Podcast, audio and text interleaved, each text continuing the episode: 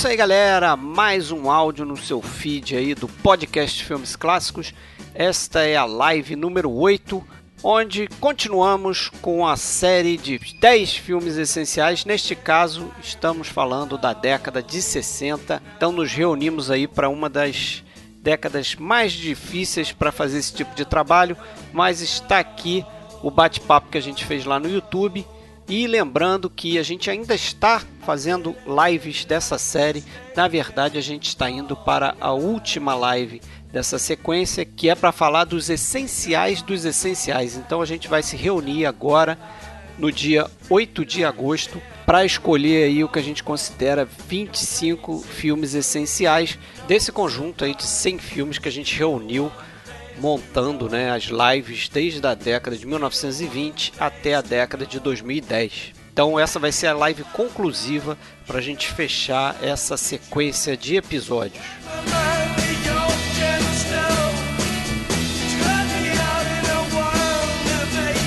Bom, se você quiser dar uma olhada aí na nossa live no YouTube, acesse o nosso canal, procura no YouTube por podcast Filmes Clássicos ou entre em filmesclássicos.com.br para descobrir o link lá do nosso canal de YouTube e também para ouvir os nossos podcasts em áudio. Estamos também no Spotify e em qualquer outro agregador de podcast. Sempre procure por podcast Filmes Clássicos.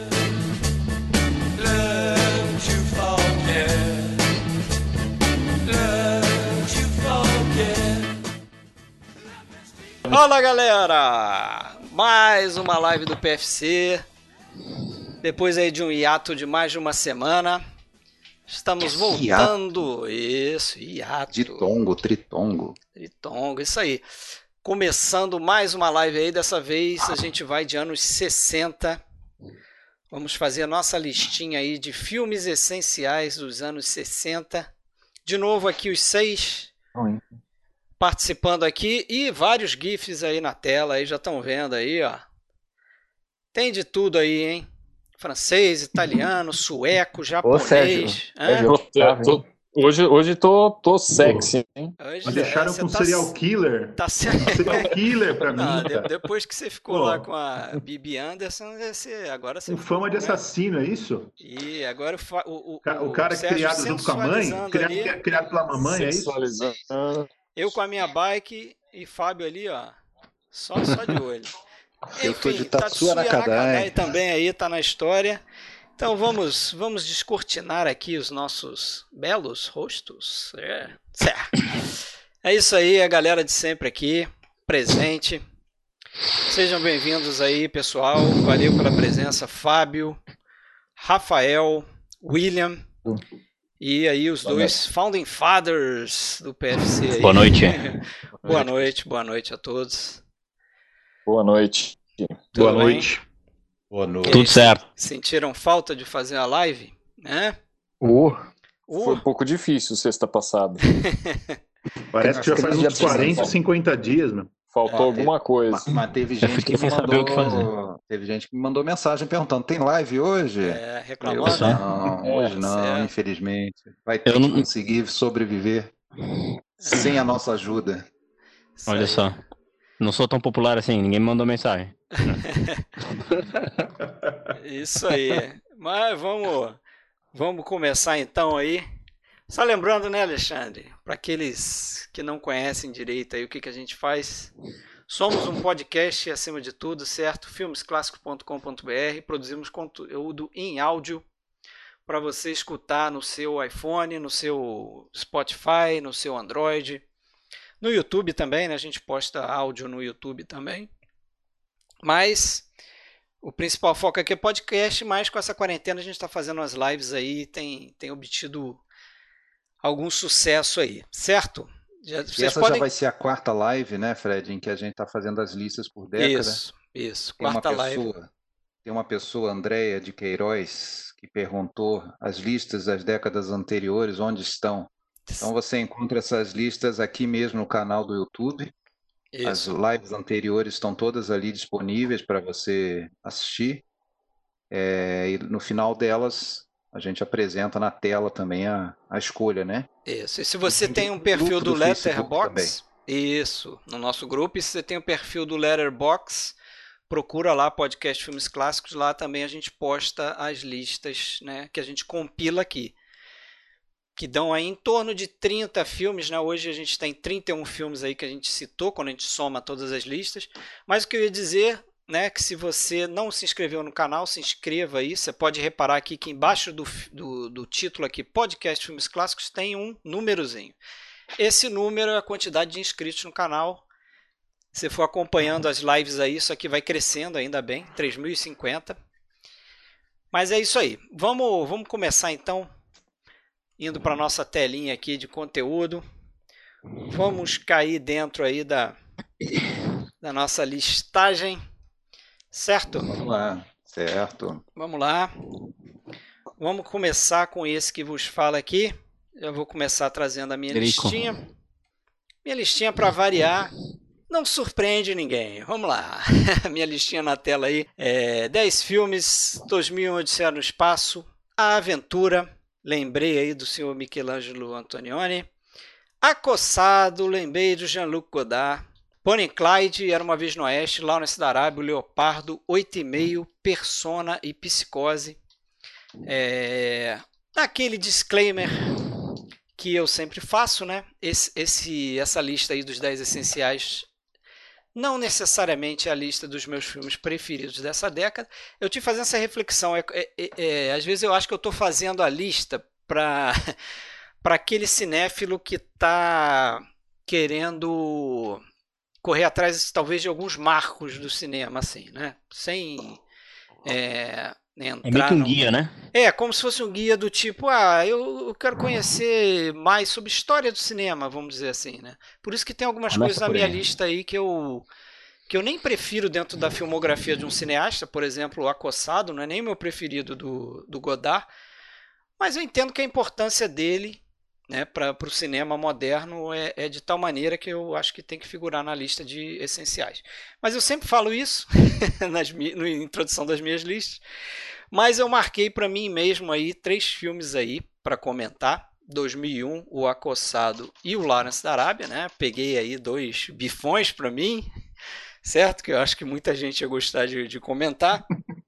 Filé mignon. Brincadeira, hein? Filé mignon. vontade. Mas peguei o Acossado Colocou também, que primeiro. o Acossado rever esse negócio. Não, é tudo, é tudo. Isso é tudo caso pensado. Esse cara aí não dá ponto sem nó, cara. É, isso aí.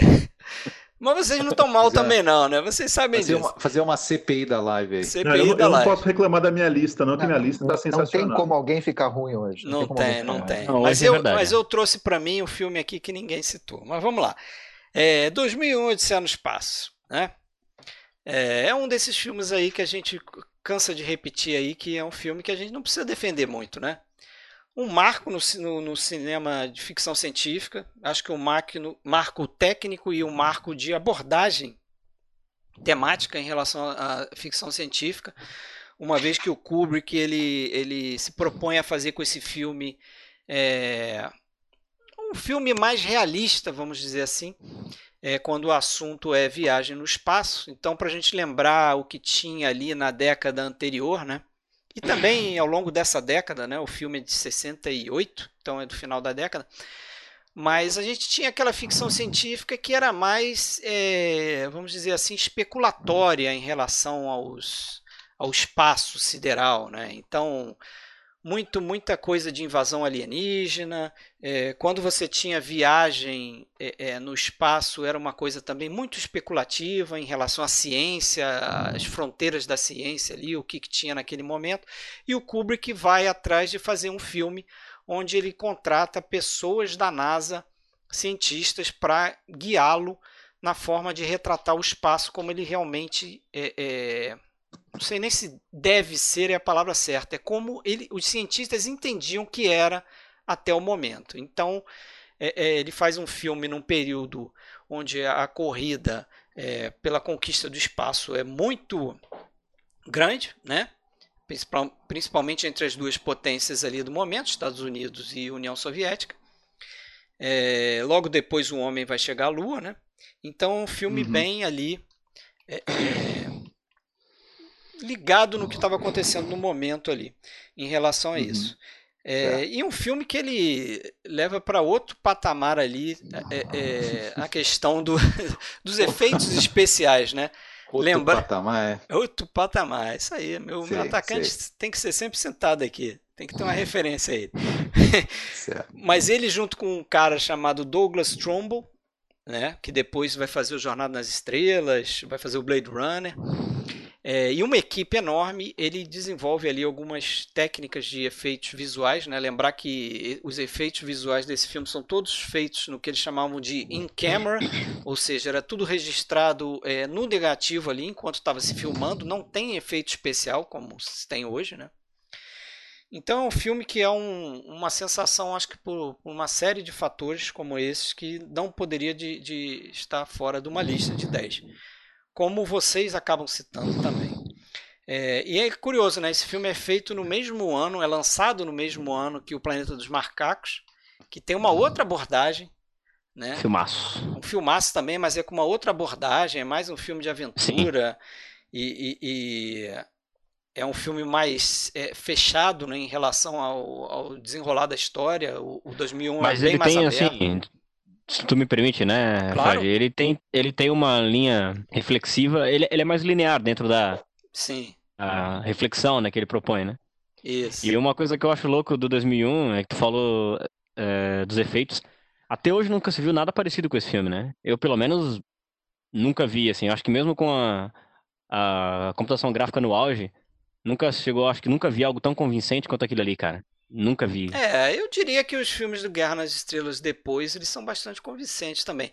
Mas é aquela Não. coisa, né? Quando o cara se propõe a fazer efeito visual, é, que eu tô chamando de efeito visual, esse tipo de efeito, que é um efeito, vamos dizer, analógico, mecânico, né? Uhum. São, são, são maquetes, são Sim. é, é, naves é, em miniatura, esse tipo de Sim. coisa, o efeito não fica datado, né? Sim, porque dá um também, neco- é uma coisa de verdade, né? Tá ali, é, é É, hardware, né, o negócio. Tá ali, é uma trucagem fotográfica que acaba te Uhum. enganando e vai sempre te enganar aquilo ali. Acho que não vai ficar datado. É Mas incrível. o meu próximo filme é um dos meus filmes favoritos. Aí entrou muito por causa disso também, que é o Lawrence da Arábia. É, não escondo isso. É, de ninguém que me conhece sabe disso. É um filme aí que o Spielberg é, disse que era um milagre ter sido feito, né? É, como foi feito? Por que, que ele falou isso? Porque é um filme que provavelmente nunca seria feito hoje da forma como foi feito em 1961, 1962, né? Que é você ter é, é, essa grande produção num local totalmente inóspito ali para uma filmagem, né, no meio do deserto, com aquela quantidade de pessoas, mobilizando aquela, aquelas pessoas todas e, e fazer do jeito que fez, para se ter uma ideia, é, eles chegaram a construir uma cidade ali, né? É, com que construíram 300 fachadas de prédio ali só para fazer aquele plano de Acaba lá, vocês vão lembrar quando ele mostra os os canhões apontados lá para o mar, Sim. né? Então você imagina a loucura que é fazer isso. Hoje, alguém ia fazer isso no computador ali, você ia botar uma 10 extras ali e o resto ia ser computação gráfica, não seria nunca feito da forma como foi. Então, é um filme grandioso por conta daquilo ali, né? É, é bom lembrar que Hollywood tentava fazer e achava impossível. Muita gente negou fazer o- o- a história do Lawrence da Arábia desde a década de 20, né? É, o próprio Lawrence Real, o T. Lawrence, ele tinha escrito um livro chamado Sete Pilares da Sabedoria, que é utilizado aqui pra, como base do roteiro.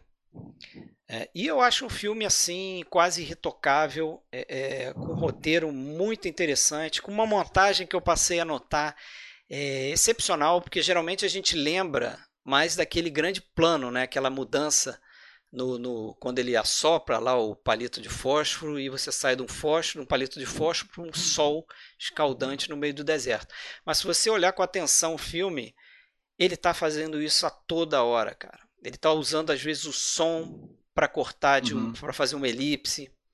Então, por exemplo, tem um momento lá que o personagem do Anthony Quinn diz lá: Ah, é o meu prazer que vocês venham jantar comigo em Wadi Rum. Aí quando ele tá falando Wadi Ran, ele já tá numa, numa, num plano de grua ali, quase, quase como se fosse um, um drone ali mostrando a cidade que ele está falando, o acampamento do Wadi Ran lá para onde eles vão. Então ele está fazendo essas mudanças a toda hora ali. É, é, é, bem interessante o trabalho de montagem da NV Coates, que é a montadora desse filme, junto aí com o David Lean. E é o tipo do filme biográfico que eu tenho preferência, assim, em relação a um padrão que é meio normal na indústria, principalmente americana. Né? Que você vai fazer a biografia de alguém, você tem uma tendência a começar lá no início. Então, onde o cara nasceu, quais foram os problemas dele da infância, ele cresceu um pouquinho, a adolescência dele, não sei o que, até chegar na pessoa que, que a gente conhece mais, como ele alcançou a fama, o, o grande feito que ele fez. O Lawrence não, o tipo de filme que ele pega um evento na, mais importante na vida daquele cara e a partir desse evento ele traça para gente o perfil é, que, se não é o perfil do Lawrence real, isso aí pode ser discutido, é um perfil que está refletido no, na autobiografia do, do T. Lawrence e é um perfil que o David Lean interpretou como sendo o daquele personagem.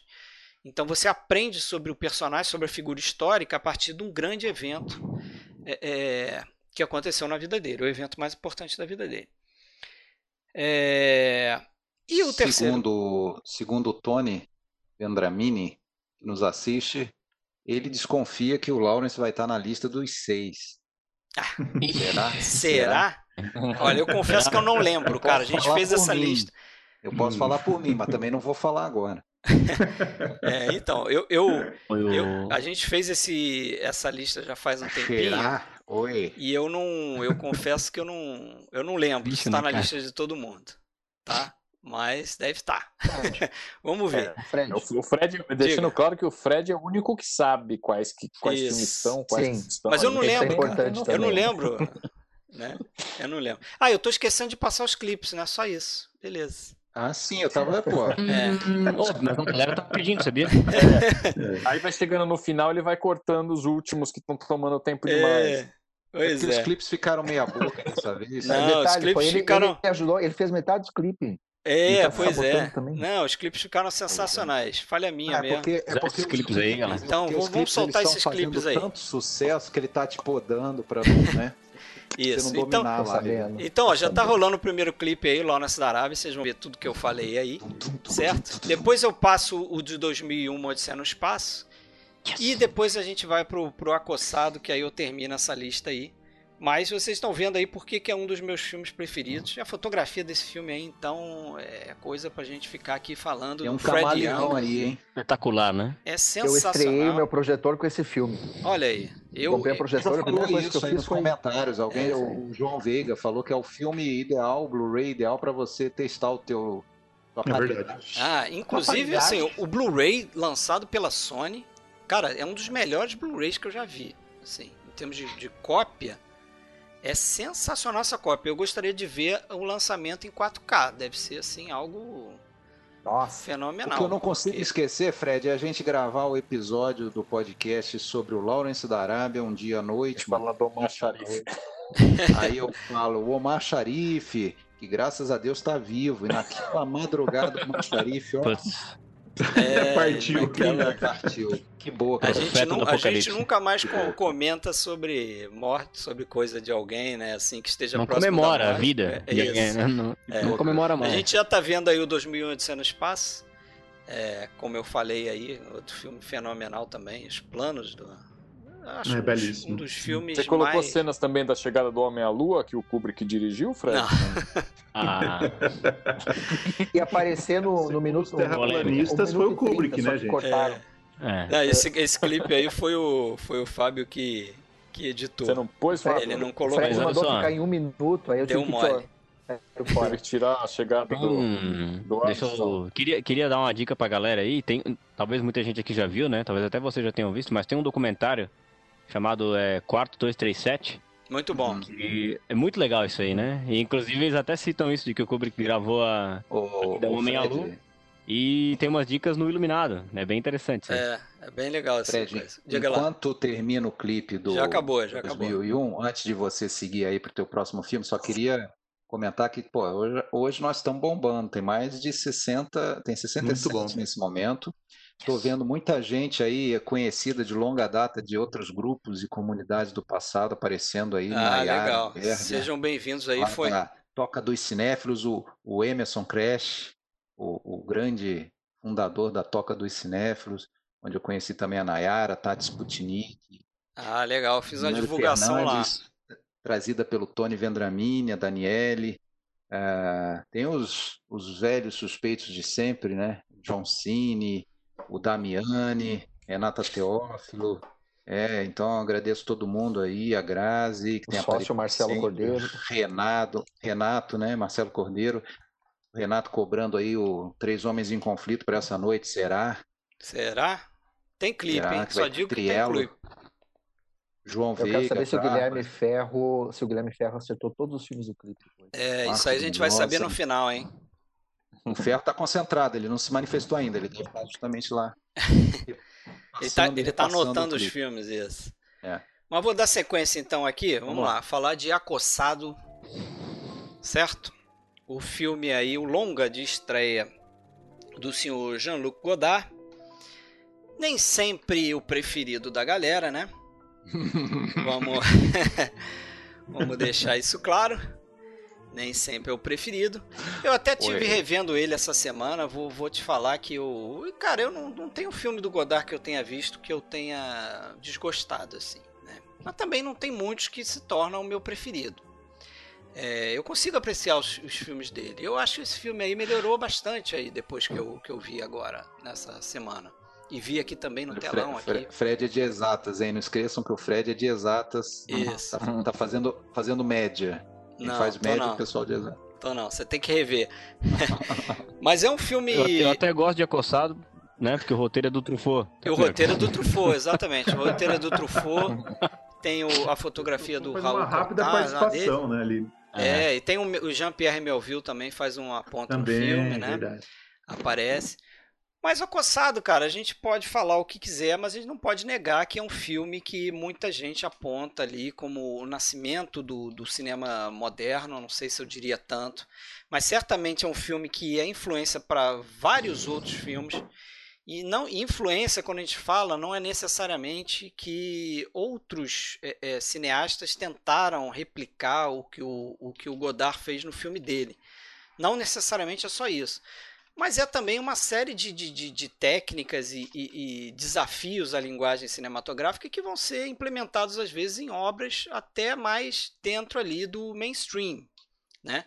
É, por exemplo, uma coisa que eu não lembro de ter visto antes do Acossado, eu posso estar errado, e, e tem gente aqui que já viu todos os filmes do mundo aqui, a, a sexta janelinha aqui, não vou dizer quem é, pode até me, pode até me, me, me corrigir. Por exemplo, o uso de jump cut, eu não lembro de filmes usando isso antes do Acossado, né? Aquele, aquela tec- aquela técnica de você, você pegar uma ação, às vezes banal, dentro de uma, de uma sequência ali, e, e você cortar, é, corte em cima de corte ali para acelerar aquela ação. Então você vai encurtando, porque, resumindo essa Fred, ação. Até porque, se você me permite, desculpa, Pode é, falar. até então o, o que a gente entende por jump cut seria considerado um defeito, né? Uma falha, um erro, se um cineasta Isso, utilizasse isso, né? isso. O Godard ele, ele, ele, Ele ele faz um erro aí. virar moda praticamente. Ele né? brinca com isso aí. Isso existe É. até hoje, né? O cara quer fazer uma Uhum. ediçãozinha mais moderna, ele sai mandando jump cut ali direto. É, ele faz esse filme meio que na raça, né? Eu acho que isso é uma coisa também que influencia os cineastas que vêm depois, também junto um pouco com, com o neorrealismo italiano, né? Mas ele faz esse filme na raça porque você pode até ver o filme e você reparar que ele está fazendo filmagem na rua, com câmera na mão, e você vê que todo mundo que passa ali na tela, que não são os atores, geralmente o cara tá olhando para a câmera. Porque as pessoas estão notando, peraí, o cara tá filmando, o que que tá acontecendo? O cara tá, tá Sim. com a câmera ali e tal. As pessoas estão olhando direto para a câmera. Tem várias cenas assim, tem uma hora que o Jean-Paul Belmondo tá numa cabine telefônica, passa uma senhora olhando, estranho para ele, aí olha para a câmera, olha para ele. Quer dizer, ele fez esse filme na raça, né? Provavelmente sem permissão para filmar ali na rua. É, com câmera na mão mesmo e vamos lá. A maioria do, do, dos planos são assim, quando ele está fazendo, às vezes, longos planos de sequência, acompanhando os personagens. É, isso é uma coisa também que, que muita gente vai fazer depois. Não que ele tenha inventado. Tem quebra de quarta parede, que também não é ele que inventa, mas ele usa aqui também. Então é um filme que ele faz meio que para é, é, enfrentar, vamos dizer assim, para chocar o, o, o mundo do cinema né, mostrando outros caminhos que algumas pessoas vão passar a seguir. E ao mesmo tempo ele faz uma certa homenagem ao cinema americano, porque tem ali um personagem que é apaixonado pelo Humphrey Bogart, né, tenta ser o Humphrey Bogart, assim, na maneira de se comportar, do maneirismo e tudo mais. Então, assim, esses são aí os meus filmes. Vamos passar, porque eu já falei pra caramba, já fiz cagada aqui com clipe. Então, vocês me, me compreendam, porque eu tenho que fazer muita coisa junto aqui. Vamos passar para a próxima lista aí, que é a listinha do William. Eu não vou errar seus clipes, hein, William? Que agora eu vou ficar concentrado aqui. Não tem problema, não tem problema. Olha aí, Pô, William. O cara tem que fazer tudo aí. Né? O George Martin. né, Fred? Tá George, é, o cara é o George Martin da live, né? Vamos dar um desconto pro cara. Eu sou o quinto Beatle. É, o cara é o George Martin, É tá na, na operação das mesas aí. ele ganha pra Sim. fazer isso. É. Ah, Vamos ver o que, que o William. Ó, já tô vendo a lista do William. Tá vendo a hein? lista do William? Não tem filme dos Beatles. Eu achei que ia entrar Hard Day's Night. Não entrou. Me Pô, decepcionou. eu adoro Hard Day's Night, mas aí é demais, né? É demais, é demais. Mas Demais, tem aí demais. 2001 Odisseia no, Espe- no Espaço, A Doce Vida, Bonnie and Clyde, Doutor Givago, Luz de Inverno, Os Inocentes, Perdidos na Noite, Psicose, Quem Tem Medo de Virginia Woolf, Se Meu Apartamento Falasse. Listinha bem eclética também. Fala aí, William. Pois é. Tinha certeza que você ia colocar os inocentes. É mesmo? Também. A cama, certeza. hein? Eu quase botei. Ele quase entrou na lista final, viu, William? Cara, Ó. Os Inocentes, assim, é, é pra mim um dos melhores filmes de terror já feito, cara. Mas assim, né, o Fred não, não me escolheu pra falar então eu não vou prolongar. Aqui, ó. Mas eu quero já pegar um gancho, eu não vou falar direto da... da- É do- Virgínia, do- Virgínia, não é Vírnia. Ah, tá errado ali. Depois eu corrijo. Virginia Woolf. Pois é. Não, só Enfim, pra não eu- acharem que a gente não sabe o nome do filme, né? Não, corrija até agora. Fala aí, William. O que eu queria dizer, já, já que tu falou de, é, de acossado, eu vou pegar esse link já de cara, já vou meter Bonnie Clyde aí, porque é, se tem um, um filme influenciado pe- pela novela Vaga, especialmente por acossado, é Sim. Bonnie and Clyde. Boa lembrança. Bonnie Clyde é o, é, o, é, o, é o começo da revolução, vamos dizer, do cinema novo em, em Hollywood, né? Vale lembrar que duas pessoas que escreveram o roteiro desse filme é, eram apaixonados, né, por, pelo Truffaut especialmente, e ficaram obcecados com Acossado, Jules e Jim. E, o, roteiro inicial desse filme tinha bastante coisa controversa, coisa que não se via no cinema americano por conta do, do Código Reis, né?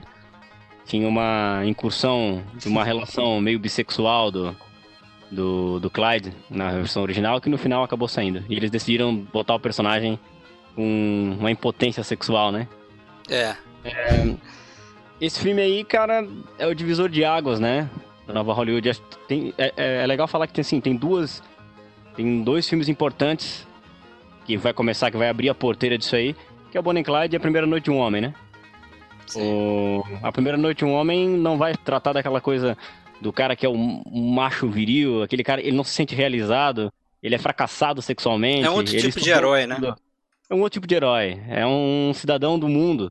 E o Bonnie Clyde, daquela coisa, por mais que o gênero de gangster tenha até tido sua época, a sua fase dourada em Hollywood, hum, tinha uma certa glamorização, mas no final o protagonista do filme de gangster era sempre julgado, né, de acordo com os preceitos morais da sociedade e tudo mais. Esse filme não, né? Esse filme você se afeiçoa a eles até, você se importa com, com o casal. E eles têm uma relação de amor de verdade, né? É, são os dois, é tipo yin yang, se completam assim, um que não tem, o outro tem. Ele é aquele galanzão, mas não é um machão, né? Ela é aquela mulher tem uma tem um, como é que eu vou dizer, uma aparência meio delicada, mas ela é quase meio que se fosse o homem da relação, ela toma conta daquele negócio todo. É genial, né, cara? E por conta disso é um filme que revolucionou a indústria e É, botei até na minha lista também. é, eu, eu revi ele até pra falar sobre ele, né? E, pô, é um filme sensacional, acho sensacional. Vai lembrar que é um filme que começa o, o movimento da nova Hollywood, né? Na indústria. Isso. E ele é uma geração que vem desiludida, né? Falando brevemente sobre isso, é um pessoal que, sei lá, queria fazer filme, mas a galera que estava produzindo e dirigindo cinema nos anos 60 ainda era aquele pessoal dos anos 30, 40, 50. Essa mão de obra precisou ser substituída. E quem é que ia substituir esses caras? Eram os maconheiros da época, né, cara? Dos anos 60. É, William Friedkin, Martin Scorsese, Spielberg, Peter Bogdanovich, é, Coppola. Coppola. E esses caras fizeram bicho, né? E mais do que vai se estender até pela década, final da década de 70. Então é uma geração desiludida, né? Eles já não estão mais encantados.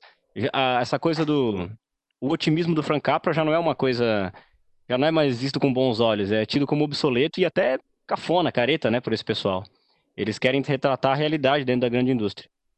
Então, é uma, é uma geração que vem desiludida é, da Guerra do Vietnã, é, do assassinato do Kennedy, mais tarde, o caso Watergate, Woodstock, e isso vai influenciar diretamente na maneira de se fazer cinema, né? Eu queria até indicar aqui pra galera que tá assistindo, ó, aqui. Esse livro é sensacional. Eu ia comentar livro- sobre ele. Meu, eu Bota, não tô bota mais no centro aqui. aí. Isso, Aí, aí, ó. aí, aqui, aqui. Isso. É. Aí, ó. Sensacional esse livro. Isso. Como a geração sexo, drogas e rock and roll salvou Hollywood. É um livro essencial escrito pelo jornalista e crítico Peter Biskin. Esse é o, E é o uma- Easy Rider Raging Bulls, é isso? Easy Isso Riders mesmo. Raging Bulls. Mais um, Isso mesmo. tem mais um, William, que é o, o Cenas de uma Revolução, que esse enfoca muito em cima Ah. do Bonnie Clyde, tu vai gostar.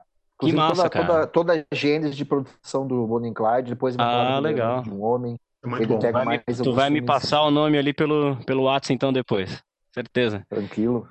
E é um livro assim que faz uma anatomia desse movimento, é essencial pra entender, cara. É um, quem não leu aí, por favor. Dito isso, não, bom, por esses motivos todos, eu acho que Bonnie Clyde merece estar na- entre os 10 filmes essenciais tá dos anos com 60. dois votos já, hein? É. Pois é. Aliás, o- Outro a previsão filme. do Tony já furou, né? Porque você não votou no Lawrence da Arábia. Pois Ah, é, mas eu fiquei bastante dividido, tá? Fiquei E- bastante e- dividido. Aí eu botei Doutor de E Vaga. 8,5 já não apareceu na lista, hein? Olha lá, Não. tá perigando. Mas, mas eu, Olha a torcida, do... estamos olha o Sérgio calma. torcendo. Olha o Sérgio eu torcendo. fiquei dividido também. O que me leva a falar do meu próximo filme, que é La Dolce Vita, né? Calma que elas. Ah, a divisão se deu porque eu acho que Peraí, La Dolce como assim? Como é que o William que vai falar do La Dolce Vita? Que porra é essa? Olha só, se ó. Quebrou o pau na administração. Mas né? que? Isso. Ei, já Mas que? Esse no, no grupo do WhatsApp ele vai dar treta. Mas assim, o, o- esse é um filme que, que marca o, uma mudança na carreira do Fellini, né? Ele deixa o neorrealismo de lado e traz o a trama dele, a história dele, os protagonistas para um cenário urbano, né? Para decadência social com glamour, né, cara? E a partir de 8,5 é, é doideira, né? Vai ter um estilo todo único, todo próprio de contar as próprias histórias. La Dolce Vita é um filme que ainda permanece moderno, até até pelo pelo terno, como é que é? Pelo terno slim fit que o Marcelo usa. né? Permanece moderno até nisso, cara. Então, eu acho que é um filme que merece estar na lista. É, não tem muito o que falar desse filme porque ele é incrível, né, cara? Maravilhoso. La Dolce Vita. Sei É o retrato de uma acrescentar aí. época, né? É o retrato, É o retrato de uma época. É. Sim. É. Moderno até hoje, cara. É sensacional. É, tu revê ele, a trilha sonora. Nossa, até os lugares, muitos né? lugares que são filmados, tem uma, tem uma arquitetura muito moderna, assim. É, é, dá pra dizer que é quase um subgênero, né, do, do, do drama italiano desse período ali, do final dos anos 50, início dos anos 60, essa coisa do, do vazio Do vazio, cara. Né? de uma sociedade que está se modernizando É. e, por outro lado, alguns valores tradicionais estão ficando de lado. E O hedonismo Exatamente, tem uma cara. série de filmes, mas eu acho que o La Dolce Vita é o que que melhor passa essa, esse momento. Sim, sim. Eu acho incrível que eu, eu acho incrível que tanto a Doce Vida quanto a Aventura foram lançados no mesmo ano, né? E, to- e ambos falando sobre uma, um vazio existencial dessas pessoas, né? é, Uhum. perdidas ali sem ser um caminho, né? E ao mesmo tempo a impressão é que os- ambos os filmes, eu acho que principalmente a Doce Vida rompe qualquer- com qualquer ideia de eh, daquele roteiro feito com obstáculos, com personagens bem definidas, né? Tudo muito ousado. Eu acho essa Ah. construção de personagem também. É, isso- Até- são três filmes, até- né? Incrível, é. são três filmes em 1960. Um que eu falei, o- o o Acossado, né? Aventura É. e a Tem Doce o Vida. Também. É, e tem o Roku. Vida. Então, quatro outro filmes também que, essenciais. que depois eu vou comentar um pouco dele. Ele também vai nessa linha, né? Afinal de contas, é uma família que se desintegra, né? Em função justamente dessa modernização da- do país. e tal. O... Isso que o Alexandre falou é, acho que define perfeitamente esse filme, né? Que é o do vazio existencial do homem contemporâneo, né? É sensacional. Tem uma série de filmes dos anos 60 só Quantas mulheres um- ele tem? O Marcello Rubini do filme. Quantas mulheres Pois ele é. tem? Ele E tem quantas ele de dezenas. fato se A envolve, né? gente vê umas dezenas ali no É. filme, né? Mas quantas ele tem de verdade, né? É, ele tem uma- a fama do, do, do conquistador, né? Vai aparecer mais na frente um filme é, meio inglês, meio italiano, que também tem essa coisa do vazio, que é o Blow Up, que também é um filmaço, né, cara? Filmaço. Então, La Dolce Vita eu acho que abre as porteiras. Eu acho que esse aí. vazio, aliás, eu acho que esse vazio é a marca do- quase dos anos 60, né? Uhum, com certeza. O que me leva a falar sobre meu próximo filme, que é Perdidos na Noite. Aí, Aí, viu? Gostou com do link? Fred, hein? A gente Gostei, combinou o link aí. com o Fred aí. Ó, nós temos que ensaiar bom. isso aí. esse- essa não foi ensaiada, mas nós vamos começar a padronizar o negócio. Aí, daí. O Perdidos na Noite. Perdidos na Noite, putz, nesse sentido, perfeito, né, cara? É, é um filme que também aborda essa coisa. O cara, meu, ingênuo, acha que a vida vai ser fácil é, na cidade grande. E tem também aquela coisa de. Até então eu não lembro de um outro filme que tenha mostrado talvez os lados obscuros é, de Nova York, né? Nova York sempre teve essa coisa glamurosa, né? E Perdidos na Noite as- os cenários glamurosos estão só nos sonhos do personagem do Dustin Hoffman, né, cara? Quando ele- que é, que é até comovente. Tem, uma- tem umas cenas que ele tá sonhando com a vida na Flórida, na praia. Pô, aquilo é até comovente, cara. É uma coisa assim que te. Eu revi ele recentemente, fazia muito tempo também que eu não revia ele. O Hatsu. eu me, é, eu me emocionei muito, cara. Aliás, Sim. Dustin O Hoffman é um cara que. emocionante, né? Emocionante demais, cara. Eu, o Dustin Hoffman é um cara assim, eu considero ele uma pérola, cara. Você vai dizer que ele te Não. faz chorar. Ele me faz chorar em quase Não, todos os porque todo dele. episódio alguém fala que alguma coisa faz chorar. Outro dia foi o The Big Trail faz chorar. E não sei, É, porra. é porque, Você é porque chora ainda pra não caralho. É, eu choro muito, é porque não chegou é, nos anos 70 ainda. Daí vai ter Superman na minha lista, aí tu vai ver eu falar de choro. Já estão já tão amando o Superman aqui entre os Vão 10 ter anos. dois, Já, pelo menos. já começou a vai campanha. chorar. É. É, começou a Aquele campanha. final realmente, cara, é uma coisa muito, é uma coisa muito comovente. Esse cara, cada vez que ele aparece na tela, ele é um camaleão, cara. Ele fez, ele aparece em- no The Graduate e quando ele aparece nesse filme fazendo aquela vozinha nasalada, puta que pariu, tu não reconhece aquele cara, o penteado diferente. Ele é espetacular, cara. É um baita ator. É uma pérola, um baita de um ator, cara. Po- Posso Sim. fazer uma observação aqui, Por William? favor. É, gosto muito da. Vou falar rapidamente da cena de abertura do filme, que é com aquela tela daquele drive-in. E quem viu o filme, você viu recentemente, você vai lembrar Sim. que a gente ouve ali o som de um, de um filme de faroeste, né? E é como Uhum. se a gente estivesse saindo da tela de um filme de faroeste, vindo para a realidade e conhecendo um outro cowboy, né? Ele é um filme É. que propõe esse rompimento com o velho cowboy, aquele cowboy glamuroso, né? Dentro da Sim, tela do Bem cinema. notado, né? Eu acho Cowboy urbano. E, maravilhoso e essa numa, numa década em que Uhum. o, o western americano já tá, né? Já... É, e eu lembro ainda detalhe, eu lembro que quando a câmera sai, né, ela, ela puxa o zoom de dentro daquela tela branca do drive-in, que tá de dia ali, né, naquele momento, ainda tem um brinquedinho de criança, um cavalinho balançando embaixo, né, Sim, cara. dando justamente a ideia de impotência daquelas pessoas que vivem ali, né. É espetacular. né? E, e até para, como é que eu vou dizer, reforçar essa ideia da perda, né, do, é, é, da inocência, da ingenuidade do, Da do. John Buck, no, no É. fim, no meio do filme mesmo, ele se torna um marginal de verdade mesmo, né? Sim, e... E- ele abandona a roupa do cowboy no final, né. E abandona a roupa do cowboy. E, É. e assim, ó, é, é uma É transição. É é uma transição muito sutil.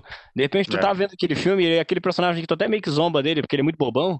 E de repente ele se tornou um marginal dentro daquele cenário urbano, caótico, É. obscuro. E né. é uma Michê, e é uma transição Michê. assim é, muito Muito sutil, triste. cara. Muito sutil. Aliás, a atuação dos dois ali, pelo amor de Deus, né? Sensacional. Eu acho que se Bonnie Clyde abre as porteiras para esse cinema realista, de uma geração que tá desiludida com tudo que aconteceu, que tem acontecido naquela década, eu acho que Perdidos na Noite de fato consolida essa realidade obscura, assim, cara. Eu acho que é um filme que, pá, ele crava mesmo ali, ó, é isso aqui que a gente pensa.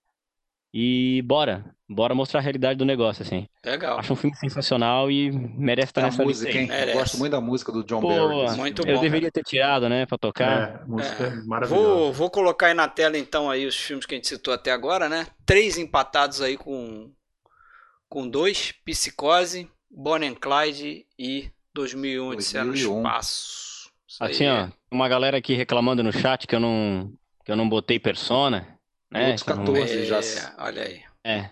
Mas assim, Já ó, tem tem ali da- Luz de Inverno. Essa é uma década muito difícil, porque o Bergman destruiu, né? Tá Destruiu. sensacional. É, eu tive que me segurar pra não botar uns quatro Bergman aí. Eu pensei, não, vou Ó, botar um só. Tem Do primeiro ao 17, inverno. último ano, né? tem 17 filmes aí nessa tela. Isso Só já saiu. apareceram quatro da minha lista até agora, hein? Olha aí. Só Fica aí, ó, é que vai ser o grande o ponto de interrogação. Vamos aí pro, pro terceiro, então. Terceira Dale. listinha é a listinha do Rafael. Tá aí na tela aí, Opa. Rafael, tua listinha. 2001. Batalha de Argel. Olha aí, Alexandre. Comemora aí. A Grande Testemunha. Deus e Diabo na Terra do Sol. Lawrence da Arábia. O Anjo Exterminador. O Leopardo. O Samurai. Jean-Pierre Melville aparecendo aí. Eu- 8,5. Aí, 8,5, Sérgio. Aí, Tá lá, pá. perdendo Tá esperança. na briga. Persona. tá na briga. Ninguém Tá tem alguma dúvida. Pois é. Essa lista, eu sempre, eu acho que eu já disse isso em um- nas nossas lives anteriores, ah, que acho que essa década é mais difícil para mim, porque quando eu vou, vou ali ver os filmes, né, ver minhas antigas listas, que eu até já publiquei lá no meu site, eu vejo que, é, para mim, claro, né, é a década com o maior número de obra-prima, é, obras-primas que eu, que, eu, que eu acho que tem no cinema, né, e no final, eh, quando eu fui fazer essa lista, eu quase coloquei dois filmes do Fellini, né? Eu ia colocar Doce Vida também, mas falei, poxa, dois Fellini, né? Então eu tirei a Doce Vida e coloquei o Samurai, que eu acho também uma obra de arte, uma obra-prima do Melville. Ah, vou começar aqui então, Fred, pelo Anjo Exterminador. Vou na Boa. sequência que tá aqui, tá? Tem gente que adora esse filme aqui, hein? É, cara, eu é, acho não. fantástico. Tá em cima de É você. o meu filme favorito do Buñuel, cara. É o meu favorito dele. O Anjo Exterminador ele tem uma história, uma história curiosa, esse filme, porque o Buñuel havia feito antes o Viridiana, que ganhou Palma de Ouro em Cannes. É, lembrando que ele fez ah, o Viridiana na Espanha. O filme fez muito sucesso, ah, foi proibido na Espanha durante a, a ditadura franquista. E o Buñuel, para se vingar, né, que o filme não pôde ser apresentado na Espanha, ele voltou para o México e fez a- o Anjo Exterminador, né, como que uma crítica àquela burguesia, ah, apesar de se, eh, se passar né, no México, aparentemente, ele está fazendo, obviamente, uma referência a, talvez, né, me parece, a burguesia espanhola e a burguesia de uma forma geral, né? Essa é, é- é provavelmente a maior, a maior crítica, uma das maiores críticas já feitas à burguesia na história do cinema. E para quem não conhece, é um filme que mostra ah, uma, um grupo de pessoas, um grupo de burgueses dentro de uma casa. Eles se encontram para jantar e, em dado momento, eles não conseguem mais sair desse ambiente. Eles se veem, eles se veem enclausurados ali dentro dessa casa. Muito interessante essa premissa. passam. É muito interessante né, esse ponto de partida, né? É, ele se pa... e, e- e- e o tempo se passa e essas pessoas elas vão definhando, né? Vão apodrecendo e vão mostrando realmente quem elas são de verdade e surge ali, né? Uma, uma, uma espécie de um, um universo ah, canibal mesmo entre essas personagens. E o Buñuel conduz isso com maestria. É um filme é, extraordinário, com símbolos religiosos, inclusive, né? Vindo de um cara que era declaradamente ateu. Claro que muito como provocação, assim como a gente viu a questão da Santa Ceia ou da Última Ceia, né? No filme Viridiana, no filme anterior. E aqui o Buñuel parte para essa provocação também.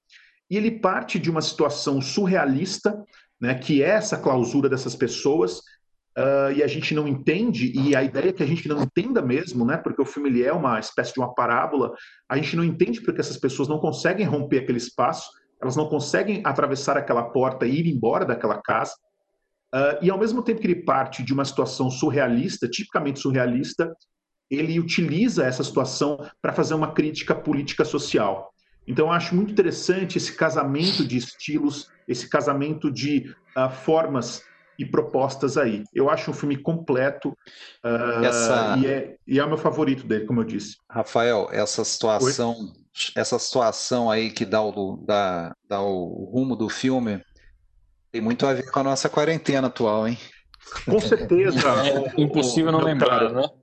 É porque. Atualiza. E, e olha só que curioso. E olha que curioso, né? A, a, coisa de uma semana saiu uma crítica na Folha de São Paulo do Inácio Araújo, justamente falando sobre isso, né? Que é um filme tem tudo a ver com esse momento que a gente está vivendo, esse momento de clausura e esse momento de loucura também. Em que né? a flora, é, né? Aflora o pior de cada um, né? O pior muita de gente, cada ser humano. Muita exatamente. gente esperançosa no início, aí meses atrás, dizendo, ah, isso vai aflorar o melhor, a solidariedade. É, ah, e ele está mostrando ali que tem assim. que é um tipo de pessoa, um tipo de grupo ali que ele percebe que não consegue se desvencilhar de, de certas ideias, né? De certos conceitos, de certas maneiras de viver. Então não consegue sair daquela casa, né? A ideia é essa, não. Né? E uma das coisas que ele, faz, que ele faz de uma forma magistral nesse filme é partir de uma premissa surreal que poderia descambar para uma comédia nonsense, porque ele não explica aquilo e eles nem entendem. Tem até uns toques de um leve humor em algumas cenas, porque eles não conseguem sair e também ninguém consegue entrar. Tem esse lado também, ninguém consegue entrar na casa. Exato. Mas a coisa não vira, não vira um pastelão, não vira uma comédia, pelo contrário, passa a ser uma situação dramática, né? Aquela a busca de água, eles não têm água, eles não conseguem uma hora nem sair mais da sala eles ficam num confinamento, nem da sala eles saem mais. E é ele segura assim a tônica daquilo lá que você não sabe se você tá vendo. No começo você acha que é uma comédia, né? Vai começar agora a coisa vai ficar engraçada porque eles estão presos. E não é. Você descobre que é sobre uma outra coisa, é outra visão, né? Que ele. É. Muito legal. É, essa ideia final, de né? você né? pegar essa ideia de você pegar um monte de gente rica e colocar é, em um local, isso aí já serviu para o cinema várias vezes. A gente, o, o, Renoir já usou isso aí. É, o Resné vai usar agora nos anos 60. A isso é muito provocador, jogo. você pegar a regra do jogo, uma Renoir, então você até o próprio, eu, até é, o próprio Buñuel, Fábio, é, não dessa forma, né, totalmente é, claustrofóbica, mas eu entendo que uh, o discreto charme da burguesia, uhum. ele tem momentos que são releituras. Também. Uh, claramente releituras do desse filme O Anjo Exterminador, né? Essa questão de você girar em falso, né? Que é também uma coisa tipicamente surrealista, né? Você se sentir preso a uma situação. Aqui são pessoas que não conseguem transcender aquele espaço. No discreto charme da burguesia, é, são pessoas que não conseguem consumir uma, uma refeição, né? Que tentam consumir uma refeição o filme todo e não conseguem, né? Então é, ele trata disso, é, é essas essas questões são muito comuns no cinema do Buñuel. Para a gente dar continuidade aqui, é, vou aqui na sequência, vou falar do filme O Leopardo, que eu sei que o Alexandre gosta pouco desse filme também. Eu adoro também, é... só para constar. Esse filme não é só o, o, o meu o, o, o, meu favorito do Visconti, ele é o meu favorito dessa década e provavelmente o meu favorito de todos os tempos, né? Oh. Eu acho que esse filme ah. é uma das coisas mais perfeitas que a gente já viu na história do cinema e rivaliza com Lawrence da Arábia eh, quando a gente pensa qual filme visualmente, né? A gente poderia, como disse o Fábio aqui, estrear o nosso projetor, né? Eu acho que esse também seria uma boa pedida para a gente estrear um projetor, é. né? E essa cena que a gente está vendo aqui, é, eu estou recebendo com delay aqui, mas estou vendo agora, da expressão da Cláudia Cardinale quando ela vem depois da chuva, é uma das coisas mais eróticas que eu já vi no cinema, sem uma mulher precisar tirar a roupa, né? Uma peça de roupa e é uma das coisas eh, realmente é, incríveis. E eu acho que ele é usado também porque é, ele, o Visconti ele toma algumas liberdades com esse roteiro, né, com essa obra a partir aí do Lampetusa e ele transforma praticamente um terço do filme se passa nesse baile, né, nesse baile final. Eu já estou pulando para o fim aqui, né? Uh, e eu acho muito interessante essa escolha dele, que é diferente do livro aqui no caso, mas essa escolha eu, narrativa eu acho muito interessante, porque aquele baile é o grande momento de transição dessa história, né? Para quem não viu Leopardo, ele é um filme que fala sobre a transformação dentro da sociedade italiana. E esse baile, ele é o coroamento dessa transformação, né? A passagem dessa transformação, é, é essa passagem é o momento em que o príncipe de Salina vai chamar para dança essa moça, a Cláudia Cardinale, uh, celebrando ali, né, essa união de lados e essa transformação. E também tem o personagem do Delon, que é muito importante, que é justamente também representa um outro lado, muito diferente do príncipe de Salina, né, que é o passado e que está assistindo toda essa renovação. O primeiro, a primeira imagem desse filme é muito marcante também para mim, que é uma imagem aparentemente simples, mas eu acho que carrega um, uma simbologia muito forte, que é aquela imagem da, da câmera avançando em direção à, à casa, né? saindo do uhum. jardim, indo em direção à casa, a uhum. abertura daquela porta. E ali a gente percebe que o filme ele já está representando tudo aquilo que ele é, que é um filme sobre os novos ventos que estão chegando àquela Itália uma nova onda, né, um novo ar, digamos assim, que está chegando àquela casa, né? O vento Sim. que está invadindo aquela casa é o vento da mudança, é o vento da transformação. Então, acho que em uma única imagem, uh, o, o, Visconti ele consegue resumir a ideia do filme inteiro naquela abertura. Eu, algo assim Rafael.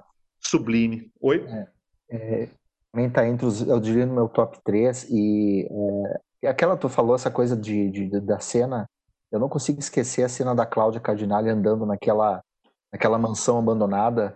Nossa, porque ali tá tudo, é tá, tá, tudo remetendo a, a uma, a uma, uma, uma classe que está caindo, então estão todos os lados caídos no chão. Exatamente. De, de, aí ela, que é a nova burguesia, andando no meio. Exatamente. E ao mesmo né? tempo, nos remetendo. Naquele baile final, tá tudo para baixo. Exatamente. Né? E ao mesmo tá tempo. Baixa, tá nos remetendo a um labirinto, né? Ela está andando por portas, atravessando espaços e ela não consegue sair daquele local, né? E o fato do, do príncipe de Salina, né, terminar com a caminhada dele no final, a gente vê realmente que ali é a própria representação da morte dele, mas não só a morte do homem, a morte de uma classe também, né? Eu Agora, é curioso, né? E curioso que o Burt Lancaster tava, uh, ninguém acreditava muito que ele fosse dar conta, né? E eu é, terminei o vídeo, inclusive, com a cena que ele, que, que ele verte aquela lágrima e foi de propósito. É muito eu forte. acho que a dele é. Olha só. É, muito bom. Eu acho, eu acho incrível. E depois, vamos lembrar que ele voltou a fazer um filmaço com o Visconde também, que é o. o, o... Violência e Paixão. Violência e Paixão, muito bem lembrado.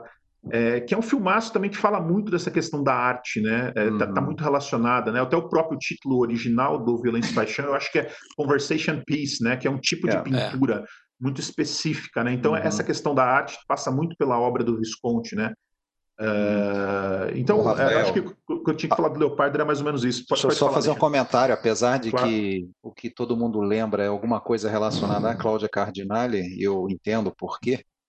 É uma coisa que eu, a coisa que eu mais lembro desse filme é a, é a frase principal que é repetida algumas vezes pelo personagem, né? A frase do escrita pelo Lampedusa, obviamente. É, que é as coisas precisam mudar para continuarem iguais. Basicamente isso, bom, é. não exatamente nesses termos, né? Continuarem as mesmas. Que é, que é um dos lemas da, do universo, né? Dá para dizer assim. Exatamente. E que transmite uma, uma ideia amarga, né? De que no fundo Sim. aquilo não vai se movimentar muito, apesar de toda a transformação é, que aquilo. Apesar de toda a né? revolução, né? o, o, personagem uhum. do, do, do, do, Conde lá vai continuar por cima, ele só vai se transformar em outra coisa, mas vai continuar por cima. Exatamente. O Visconti, eu acho que ele conta a história da Itália por meio de figuras humanas, né? É claro que alguém vai dizer, poxa, mas isso já está na literatura do Lampetusa, é verdade, mas uh, não é só nesse filme que ele faz isso, né? Se a gente olhar, por exemplo, para o Sedução da Carne, da década passada, que eu acho um filmaço também, toda aquela questão histórica como, como pano de fundo daquela história de amor, né? Uh, então eu acho que é, você contar essas transformações não por uma guerra ou por uma vitória ou por um herói de guerra, mas você contar isso por pessoas vivendo as suas vidas dentro de um espaço íntimo e celebrar uma transformação por meio de um baile, por meio de uma dança, eu acho isso é genial, eu diria. E por fim aqui, em homenagem ao Sérgio, eu vou comentar o 8,5, né? É isso?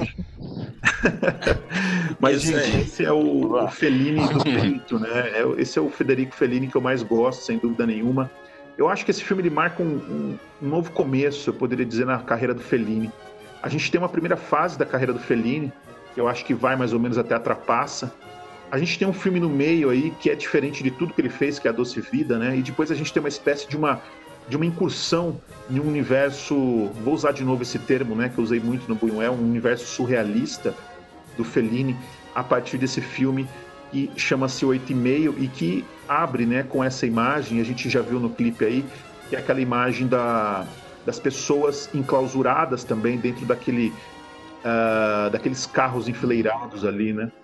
Uhum. E é um filme que o Fellini vai falar de si próprio, né? É um filme que ele vai olhar para o seu não só para o seu passado, mas para o seu universo íntimo. É um filme em que ele vai mostrar a impotência desse homem, Marcelo Mastroianni, que é ele próprio, em lidar com as mulheres, essas indecisões e esse cara que está simplesmente amarrado, preso a um filme que ele não consegue terminar, né? Uma ideia de um criador, um realizador, um artista que uh, me parece que uh, entrou em um impasse, em um impasse criativo, um cara que não tem tesão mesmo de criar o, o, de dar uh, continuidade à sua própria arte. E o seu refúgio é o seu próprio interior. Uma fotografia em preto e branco, belíssima, sensacional.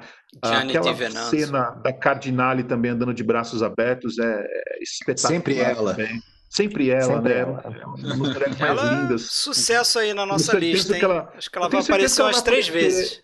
É, na nossa lista final aí. Com certeza. Leopardo. Né? Leopardo. Mais um. Era mais uma um vez no vazio, né? Era uma mais vez um no vazio. Sem dúvida nenhuma. E que remete também ali no. no tem aquele encerramento com o, com o circo, né? Que isso é muito uma, uma característica muito feliniana, a questão do Verdade, circo, né? Você ter, terminar em um picadeiro de um circo, lembrando que Verdade. o Fellini, é, não sei se alguém aqui assistiu um filme dele chamado Os Palhaços, né? Que também é um filme muito pessoal dele ele, quando ele era criança, ele lembra muito bem que um circo é, foi montado na frente da casa dele. E ele observava pela janela aquele circo, aquelas pessoas extravagantes, aquele mundo que ele, que ele até então não tinha visto. E ele começou a ver essas pessoas de, de perto, né? E aquilo foi, digamos, o estalo ali daquele universo feliniano, né? Aquele circo que foi enterrado ali, colocado na frente da casa dele e é espetacular. Tudo que vem depois desse filme, o Oito e Meio, né, o, o Julieta dos Espíritos, o Casanova, a Cidade das Mulheres, eu acho que tudo tem débito com o Oito e Meio, está tudo muito ligado ao Oito e Meio, a esse universo onírico, né? Eu acho que é uma palavra mais, é, mais ideal aí. E só para terminar, o Roger Ebert, na, na, crítica que ele escreveu ao, ao Oito e Meio, é, ele, ele, vai, ele cita, na verdade, o, o Ebert cita o Scorsese, né? E diz que uma vez ele encontrou o Scorsese, eles estavam, acho que eles estavam conversando, eu não sei, não lembro qual é a situação, mas o Scorsese teria dito que o, só tem dois filmes na história do cinema que conseguiram explorar todas as possibilidades da direção de cinema, né? Um deles é A Tortura do Medo, do Michael Powell, e o outro filmaço. é o Oito e Meio. Oito né? Filmaço e o outro é o 8,5 do Fellini. Então acho que só isso, né, vindo do Scorsese, já dá para a gente entender um pouco a grandeza desse filme. Legal. Vamos, vamos é ver a listagem aí como é que tá até agora, então. Parcial aí, Sim. filmes citados até 2001, agora. 2001, unânime até é, agora. 2001 e Lawrence também, né? não? não, Lawrence ah, não. Lawrence não. Lawrence não. Lawrence está com dois. Sete, temos outros sete filmes, ou aliás, outros seis filmes com dois. Isso. E aí depois a galera com um aí, tá na tela aí, ó.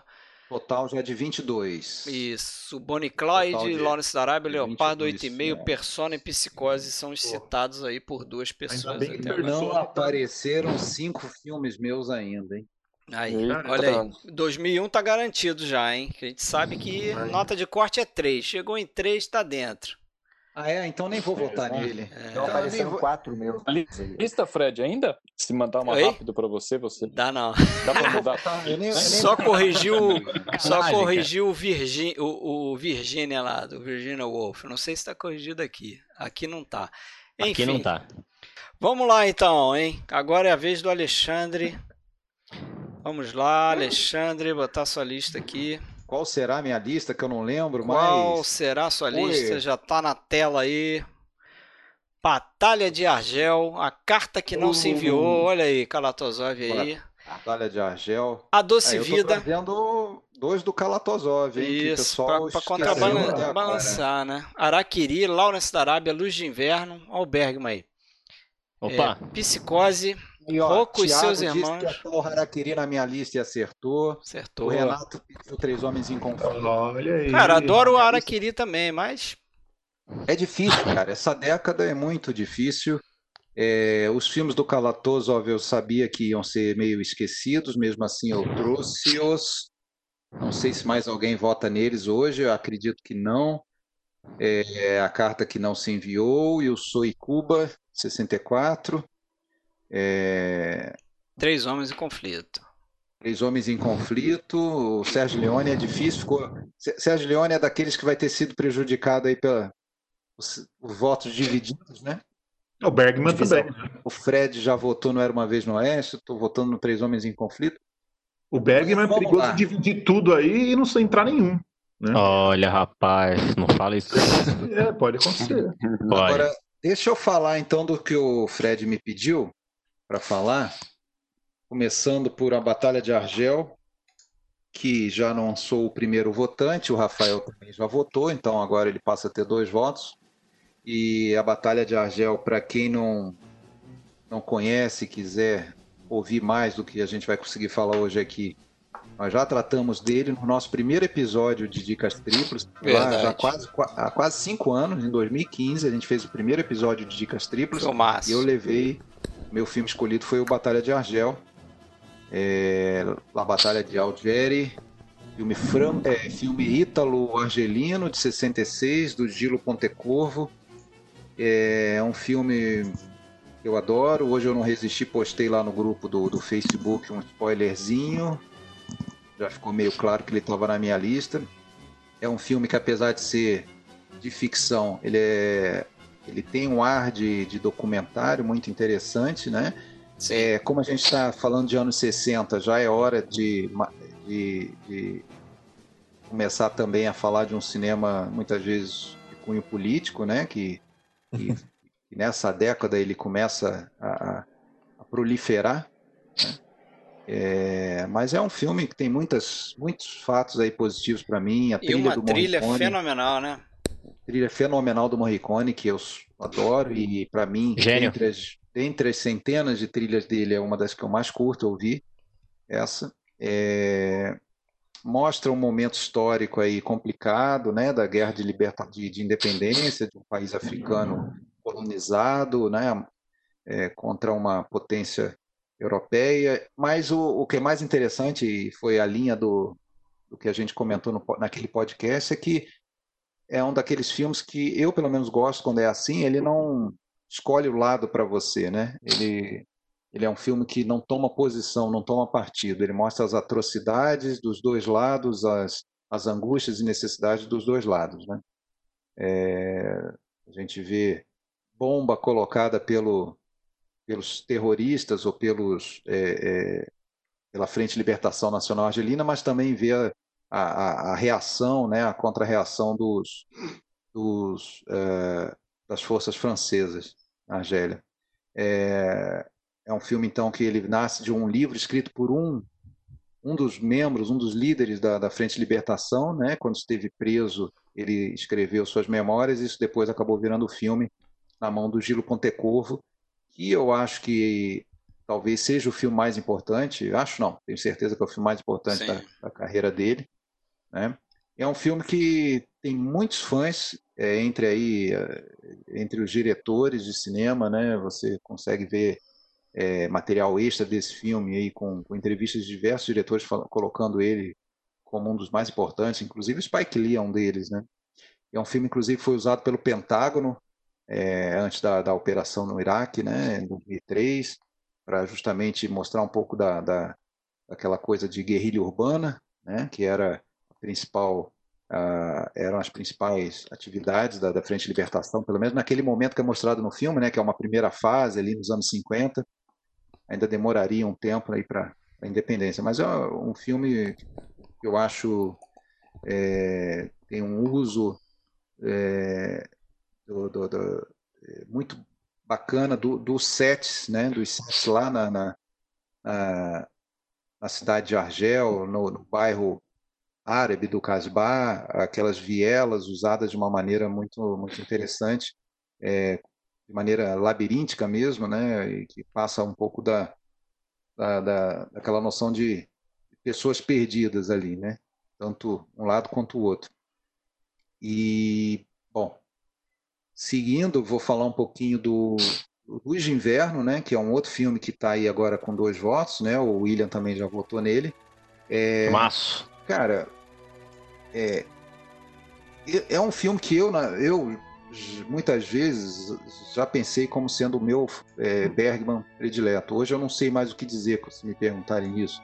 mas com certeza é um dos que eu mais curto. Né? É, poderia ser o Através de um Espelho, poderia ser o Persona, é, mas acho que na, na, pressão, tendo que escolher um, não tendo que escolher um, né, mas optando por escolher apenas um do, do Bergman, é, eu escolho o Luz de Inverno. Tá? É, por um trabalho, vocês estão vendo o clipe, né, um trabalho magistral de fotografia. Tem, tem um dos planos que é mais lembrado aí quando você quer falar de uma fotografia é, fantástica do Nick Viss, né, que é o aquele da, da igreja, né, com a luz entrando pelo vitral. É, passou é, aí.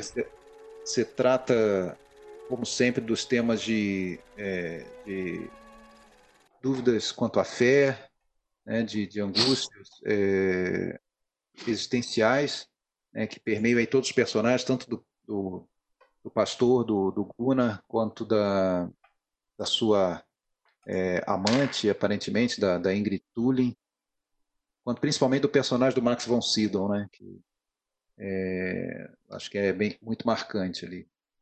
Então, é difícil escolher, eu sei que vai ter gente aí citando diversos outros filmes do Bergman como merecedores. Aquela é... cena, Alexandre, do, do, do dele falando com, com a Ingrid Tulin, que ele começa a, a falar, ela, aquilo aí é uma das coisas mais cruéis que é eu já um vi. soco no estômago. De um personagem para outro no, na história de cinema. Não, e é com uma, com uma, uma né, calma, com é. uma estabilidade eu, eu só... assim, né? Que Sim, é coisa de sueco. Como se fosse a conversa mais banal do mundo, Isso, né? Isso, é. falando... E é uma crueldade. É, é a, a, característica do, do povo nórdico, né? De, de falar as coisas mais... É, francas. É, francas e, e, e, agressivas como, com, com normalidade, né? Sem, sem, uma sem naturalidade essa... incrível. E assim, cara, é uma crueldade que vem de alguém que é, supostamente era um homem de Deus, né? É. Uhum. É engraçado, ele. Até na cena em que o Max von Sydow vai procurar algum aconselhamento com ele sobre a bomba, aquela coisa toda que é, tá tirando. O problema dele é fantástico. É, a pressão e... dele. É fantástico. Uma coisa que eu acho é... muito triste nesse filme é aquela igreja vazia, cara. Aquele cara olhando para aquela igreja vazia. E isso, inclusive, foi colocado num filme recente do, do Paul Schrader, né? O Fé Corrompida. Ele traz muito desse filme, traz muito do Bresson também, mas é, é muito triste, né? Você vê aquele padre sem uh, sem gente para falar, né? Para se comunicar e essa crise de fé expressa por aquele vazio, né? Muito forte. Uma coisa que eu queria só dizer é que ficou até um pouco complicado para mim falar um pouco do Luz de Inverno, porque o Fábio fez um clipe desse filme esses dias hum. e falou Animal. tudo é, então. Ah, você copiava dele, pô. Ah, é. Uhum. Copiava o texto dele, pô. Recomendar, eu só posso recomendar. Tô na tua que... folha de pagamento. Eu só posso recomendar que assistam a, a, aula do professor Fábio sobre o Luz de Inverno. Aliás, vou falar já aqui, né? Publicamente. Baita canal, a galera aí tem que. É. Tem que se inscrever lá e tem que ficar de olho porque é conteúdo bacana, gente. Valeu. Mas Tô mandando uísque pra ti depois aí. Eu... Fechou, depois a gente acerta aquela garrafinha de Jack. Tranquilo. É nóis. Mas então você pode dizer que é um filme que vai agradar tanto quem buscar a estética quanto a temática, né? Típica bergmaniana a permeando esse filme. Né? Certeza. E vou terminar falando do Hulk e seus irmãos. E apesar de adorar o Leopardo, como o Fábio bem lembrou, não tanto quanto ele, pelo que ele falou está entre os três melhores da vida. Não tanto quanto o Fred, que sempre declarou que é o seu Visconde preferido. Eu certo. tenho também dificuldade de dizer o Visconde preferido. Tem uns seis que estão ali, pare a pare, seis ou sete. La Terra Trema, o Sessione, que eu adoro, Morte em Veneza, o. Esqueci o nome do, do filme lá com a Maria Shell, 57. Noites Brancas. Noites Brancas, é. Cara, isso aí tá, tá bem escolhido também, né? O Leopardo, o Sedução da Carne, mas se eu tiver que escolher um, Todos. é o Hulk Seus Irmãos. É o Hulk Seus Irmãos. É um filme que mescla é, uma série de coisas aí da temática de outros filmes do Visconde, como ele traz do La Terra Trema.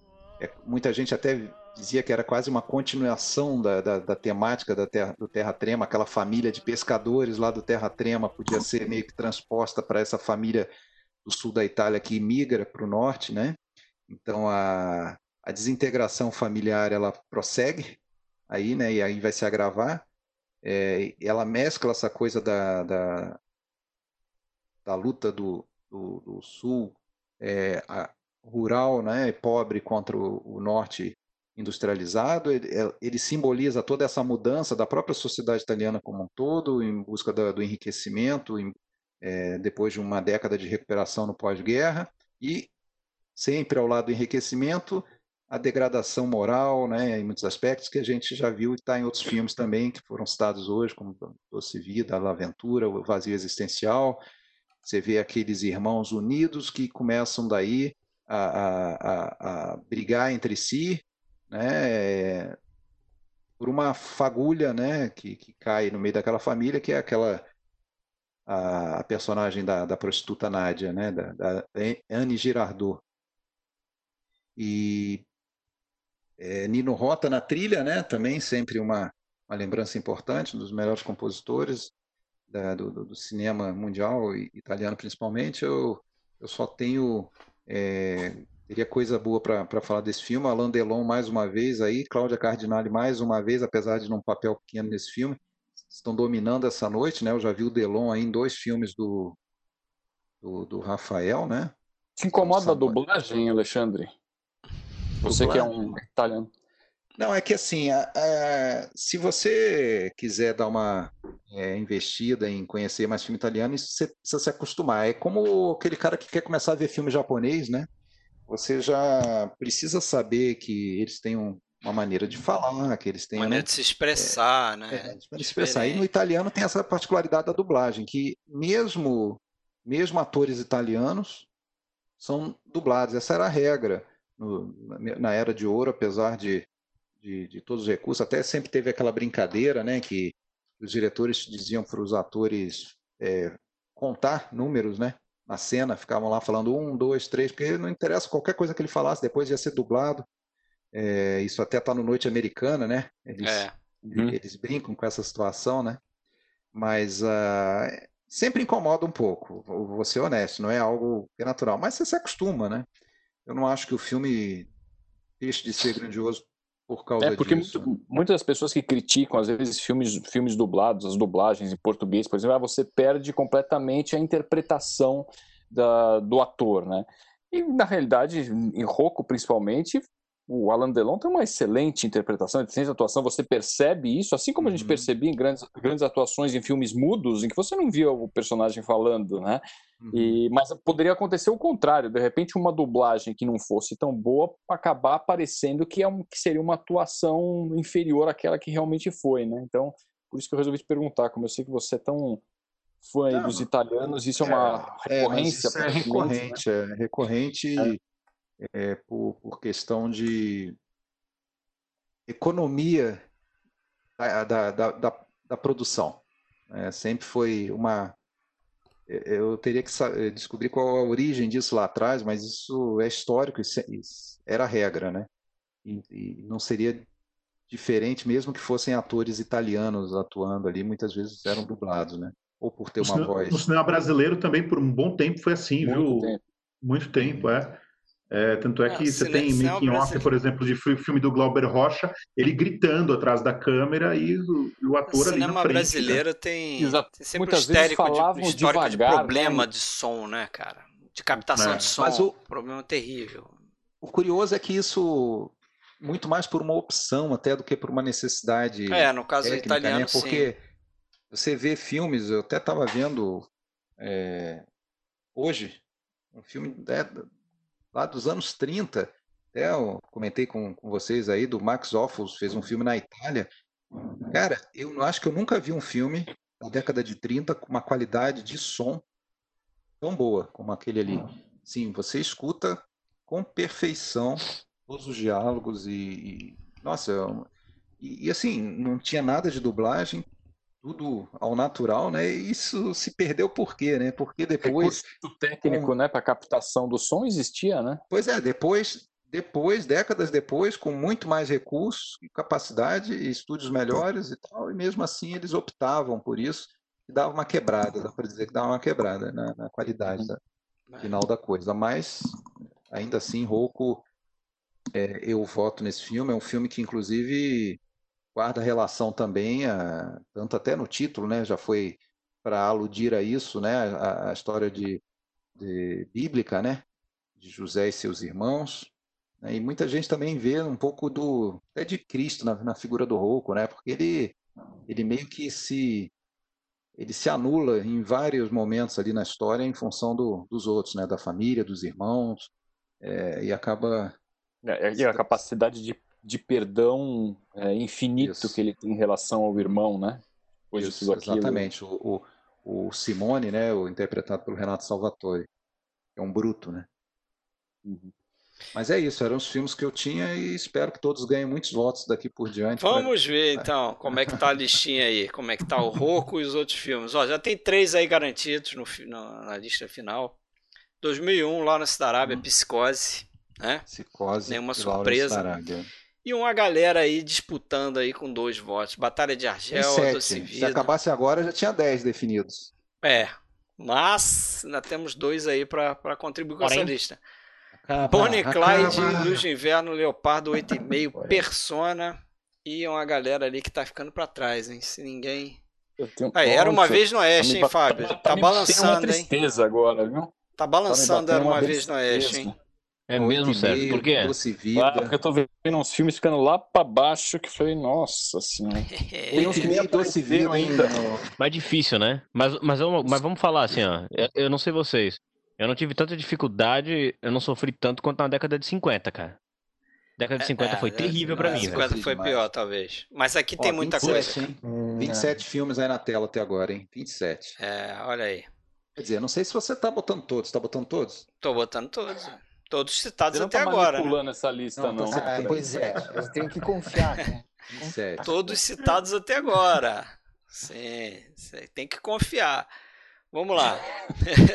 É, a live passada o Alexandre anotava também. É, eu tô anotando, Alexandre, você Alexandre, aqui com a minha planilha? Alexandre é, é, o fiscal da live. Eu tempo real. Eu fiscal só da live. tô anotando. Hoje eu tô com planilha aqui. O negócio tá mais difícil pro Fred hoje. Ah, aí, ferrou. Olha aí. Listinha do Fábio agora, hein? Fábio aí acrescentando. Vamos ver se no final Oi. tem que aparecer 31 filmes ali. Vamos lá, 2001, A Infância de Van, Era Uma Vez no Oeste, que beleza, dois votos ah. para ele então. Araquiri, Lawrence da Arábia, Meu Ódio Será Tua Herança. O ano passado em Mariambá, eita, ah. lembraram desse filme. O Leopardo. Essa lista tá foda, cara. Persona e Psicose. Pois é, é... Eu, até, eu, eu tava me remoendo, cara, desde, desde que eu mandei essa lista pro Fred, porque eu achei que ia ser crucificado aqui, mas eh, vamos dizer assim, ó, como é, eu não botei nenhum Fellini ainda. O Rafael não botou nenhum Hitchcock, então minha culpa diminuiu um pouquinho. então ali com, com, com, com, esses lapsos. E aí aquela coisa, né? É, os Inocentes beirou ali, o Kalatozov beirou. É, eu acabei botando o Tarkovsky, que eu acho o meu melhor Tarkovsky depois do Espelho, que é o que eu mais gosto. mas aí o, o Fred me passou os três aqui. Eu vou começar com um filme que e assim, ó, se eu tivesse que fazer aquela coisa hipotética que é o que a gente está fazendo, vamos pegar os 10 filmes de todos os tempos. É difícil, cara, porque só desses é, anos é 60 difícil. eu acho que eu teria 4 ou 5 na lista de 10 de todos os tempos. Complicado. Eu ia ter é. também. Eu ia ter uns 3, pelo menos. Ah, dos, dos, meus 10, eu acho que tem 4 que entrariam num top 10 de todos os tempos. Né? E dos três ali, é, o Era Uma Vez no Oeste, para mim, é, adoro a trilogia dos dólares. Mas o Era Uma Vez no Oeste, para mim, é um, uma Também. espécie de apanhado de tudo que o cinema pode te oferecer em termos visuais, em termos de história, em termos de interpretação, música, trilha. É, ah, mas apanhado, apanhado você vai tempo, né, então, Tempo, né? Tem, não, Como ele manipula o tempo. Né? Cardinale. A gente já, já chegou à constatação. Ah, tá ela Cláudia, de novo Cláudia, aí, ó. Já é o quarto tá filme de Cardinale aí da noite, porra. Quem ama a Claudinha tem que ver também. Ela pra participar da live, né? Pois é, tem que ver também a moça com a valise, quem adora a Claudina ali, vai se apaixonar mais ainda. Essa abertura é, é sabe que o... essa, essa tomada é incrível. Dá vontade de rever, né? O Robert ah, Zemeckis homenageou Dá vontade essa, de sair da live e assistir o filme. You brought too, too many. Essa cena inicial, por exemplo, é, também para mim ela é perfeição em termos de movimento de câmera, de orquestração, uso do som. o filme para mim ele serve como uma aula, né? Eu fiz uma palestra em vídeo, eu vi quase uma boa. hora só, elencando todas as coisas que eu acho sensacionais nele. Mas tu vê, por exemplo, eu acho que nenhum filme na história do cinema é melhor exemplo do que é um leitmotiv, um leitmotiv, do que o Era Uma Vez no Oeste, porque todos os personagens principais têm um tema só deles. Sim. E que é uma coisa muito legal, que quando esses personagens morrem, o tema morre junto, a música do Morricone morre junto. Quando o Jason Roberts morre, aquela música vai baixando devagarzinho. Tem tanta coisa no, no, no filme aí, e ele... E, o Era Uma Vez no Oeste, para mim, ele é uma espécie de mescla do melhor de dois mundos, né? Tu tem uh, toda aquela ambientação rústica, wood, que é típico dos western spaghetti, uh, com uma imponência épica. Ele tem várias homenagens ao Ford ali também, na maneira como ele vai filmar o Monument Valley. Curiosamente, apesar de ter um monte de temas do western, né? a chegada do progresso, a questão do homem, do estranho sem nome, a questão da vingança, uh, da, da, da, chegada da civilização, uma, o Leone tem uma coisa que não faz nos westerns dele, que é falar de índios, né? Então, é. esse aqui é um western que fala da história americana, que acaba não mencionando os índios, só aparece ali devagarzinho, no cantinho ali, numa cena lá da... Que é outra cena belíssima também, né? Aquela cena que tem aquela elipse na é, passagem. É, você, você, pode, você pode suspeitar que o personagem do Charles Bronson tem alguma ascendência é. indígena, é. né? Até pelo, pelo é. o menino que interpreta ele, né? Pelo menino, flashback. principalmente, né?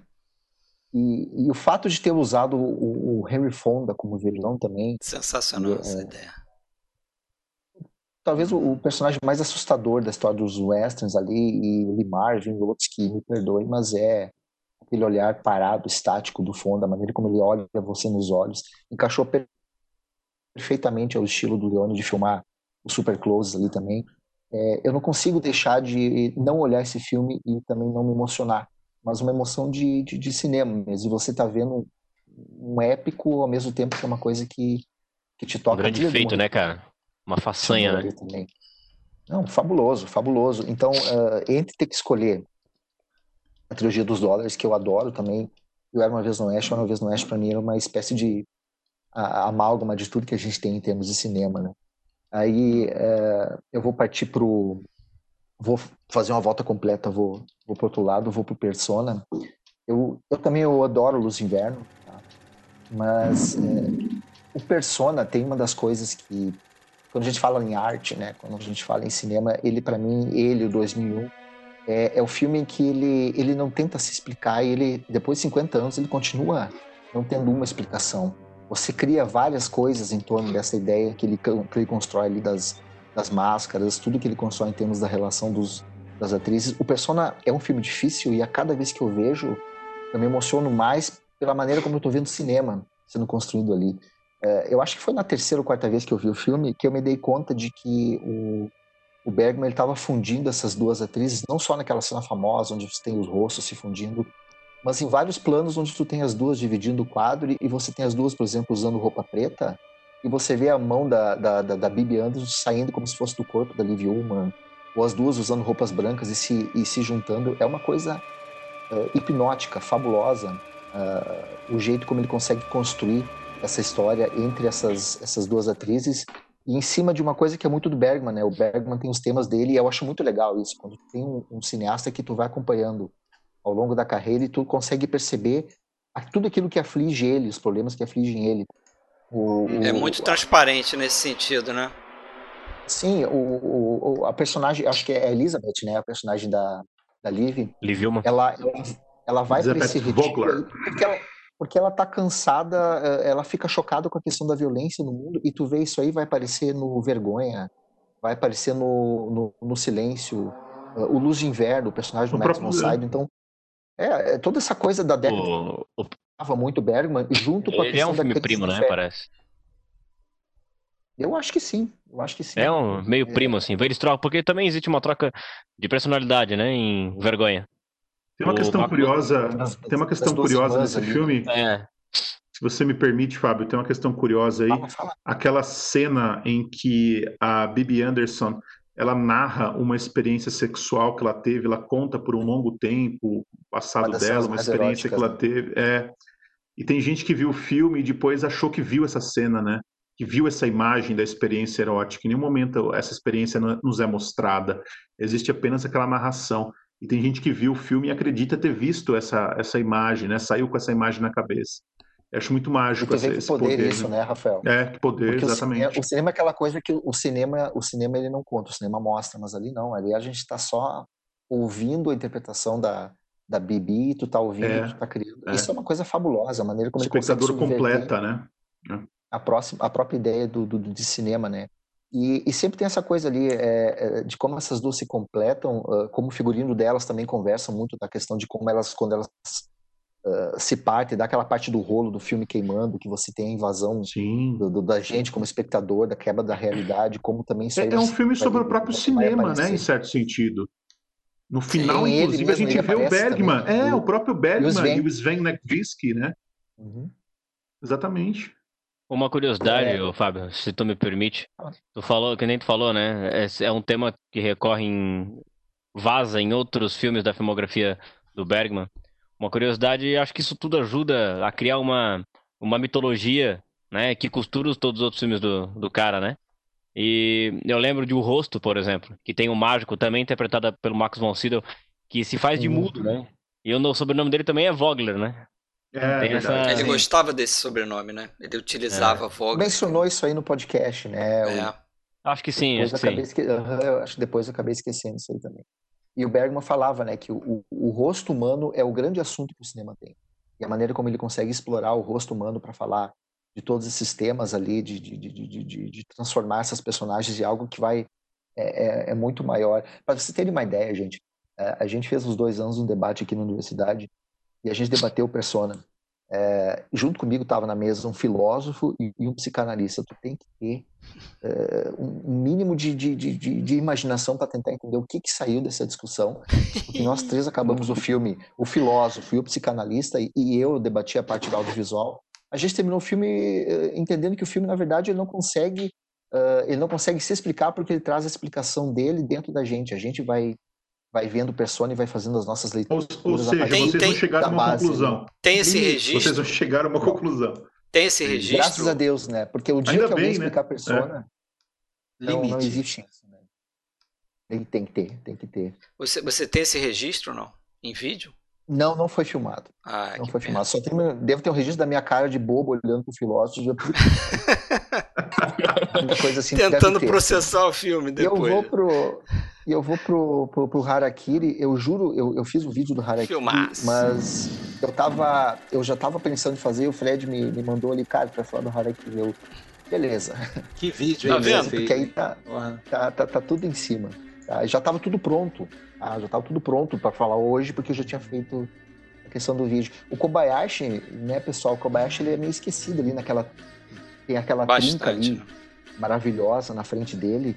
É, o que ele faz ali nos anos 50, 60 é fora de série. O Guerra e Humanidade é um dos maiores épicos do cinema. E, o, o, Alexandre comentou aí na aula. Fui eu, na fui live eu. passada, né? Que a gente comentou. Foi tu, Fred. Isso. E, e a gente Adoro esquece do, do, do Guerra e Humanidade. Aí depois o cara vai lá, o cara vai me fazer o Kaidan, depois o cara vai falar o Samurai Rebellion também com, com, com o, o Nakadai. Com o Mifune também. E o Toshiro Mifune. Tatsuya Nakadai, isso aí. E, e tem o A Herança, o, não sei se você viu. Tem A Herança, que é um filme dele de 62 não, também. Bem interessante, bem legal. A Herança não vi. Tem uma entrevista muito legal do Kobayashi no, no YouTube falando da carreira dele inteira, toda a partida em pedaços. Eu acho que eu vou postar lá no grupo, porque ele fala muita coisa sobre o Harakiri. Por exemplo, o Harakiri era um, um, um filme que o, o, muita gente ali, na própria produção, uh, não gostava. Não gostava porque achava que é um filme forte demais. E se a gente for pensar, o que, que ele faz ali? Ele põe em xeque todas as tradições milenares dos samurais, né? ele põe em xeque toda essa ideia de, de, de tradição oral, verbal, tudo que foi escrito, a, a, tradição das castas, das casas, dizendo que isso aí, na verdade, é, é, é, é muito purpurino. É, muito é um, é um filme anti-samurai, né? Falavam, é um filme anti-samurai. totalmente. É um Shambara, uh, anti-Shambara, na verdade. É. Ele usa as coisas do samurai ali.